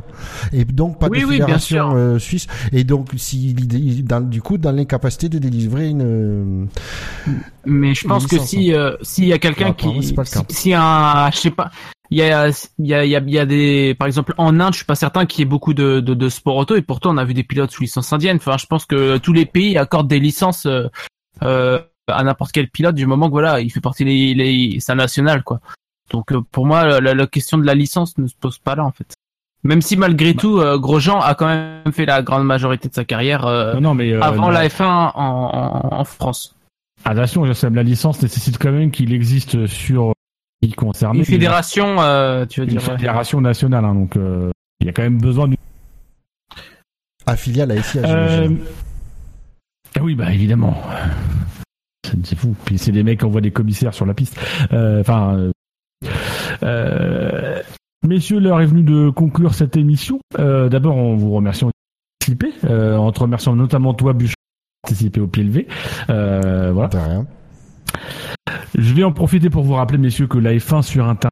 C'est sûr, ça, c'est- sur SAF, On n'a pas entendu, euh, Dino. euh, ton, Euh, ton bah, micro a coupé Euh, ou tu, tu, tu referas au montage, hein, on s'en fout. Non, je Euh, non, non, parce je le- rien du tout. Oh, arrête. C'est pas grand chose. Parce que le SAV de la F1, c'est. Sur SAF, La famille. La famille. Ah ouais, mais du coup, t'as tout zappé, quoi. Générique, La F1, allez. c'est- La F1, c'est sur savf1.fr. Je précise. Euh, on rappelle aussi que c'est sur iTunes, c'est sur Pod Radio, c'est sur PodCloud, c'est sur Facebook, c'est sur Twitter, euh, le, le- tout simplement. C'est sur YouTube, c'est sur Stand F1, c'est sur Actu F1, c'est sur Steam. Euh, voilà, c'est, je sais pas si c'est encore sur Deezer, mais on pourrait faire la demande. Euh, voilà, et puis c'est, euh, c'est dans vos oreilles surtout. c'est, et, et, pas- et, et, une annonce pour la, pour notre prochain rendez-vous, peut-être? Oui, effectivement, puisque le prochain, il, il Je vais le faire. pas échappé que nous Je, sommes. je vais le faire au cas où ton micro croupe, euh, que tu croupes. Euh, mais non, mais arrête alors, vas-y.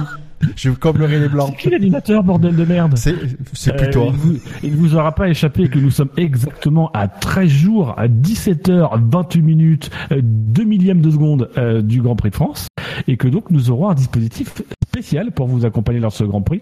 Nous vous donnerons, si ma mémoire est bonne, une heure avant le Grand Prix, enfin une heure avant le Grand Prix, je crois, 15 heures euh, pour un warm-up un peu allongé euh, qui reviendra sur la qualif qui aura eu lieu la veille.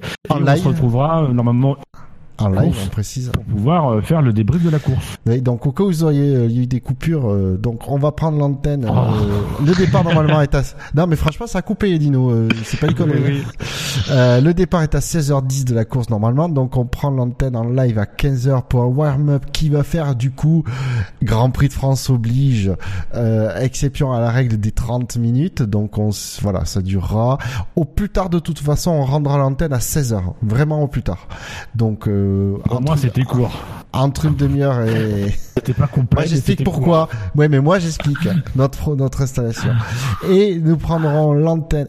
Ce sera euh, unique puisque nous allons prendre l'antenne entre 30 et 45 minutes après l'arrivée de la course pour un débriefing en live de la course. On sait déjà que Dino il est pas chaud. Parce qu'il faut trois, lui, il faut au moins 24 heures pour réfléchir à ce qu'il va dire. D'où ces monologues. court. Non, mais c'est pas que c'est pas que les autres réfléchir, c'est que moi le donc euh, Mais moi, je la veux, cette réaction à chaud sur le Grand Prix. Il y a rien de mieux que Oui, des trucs à chaud. Comme ça, tu regrettes tout ce que t'as dit. non mais en plus moi c'est l'anniversaire de mon père donc je pourrais pas. Ah. Donc, du coup, vous êtes, vous serez épargné de cette souffrance, euh, chers auditeurs. Euh, Mais je serai là en Autriche. Avec Scani. Euh, oui, euh, on a une émission spéciale de prévu aura l'antenne 24 heures avant. avec tout un tas d'invités qu'on- très sympathiques. Donc en tout cas, euh, bah, messieurs encore chers auditeurs de nous avoir écoutés et puis bah on vous donne euh, rendez-vous euh, donc dans 15 jours. Euh, D'ici là, bah reposez-vous bien. Allez, Salut. ciao. Salut. Salut.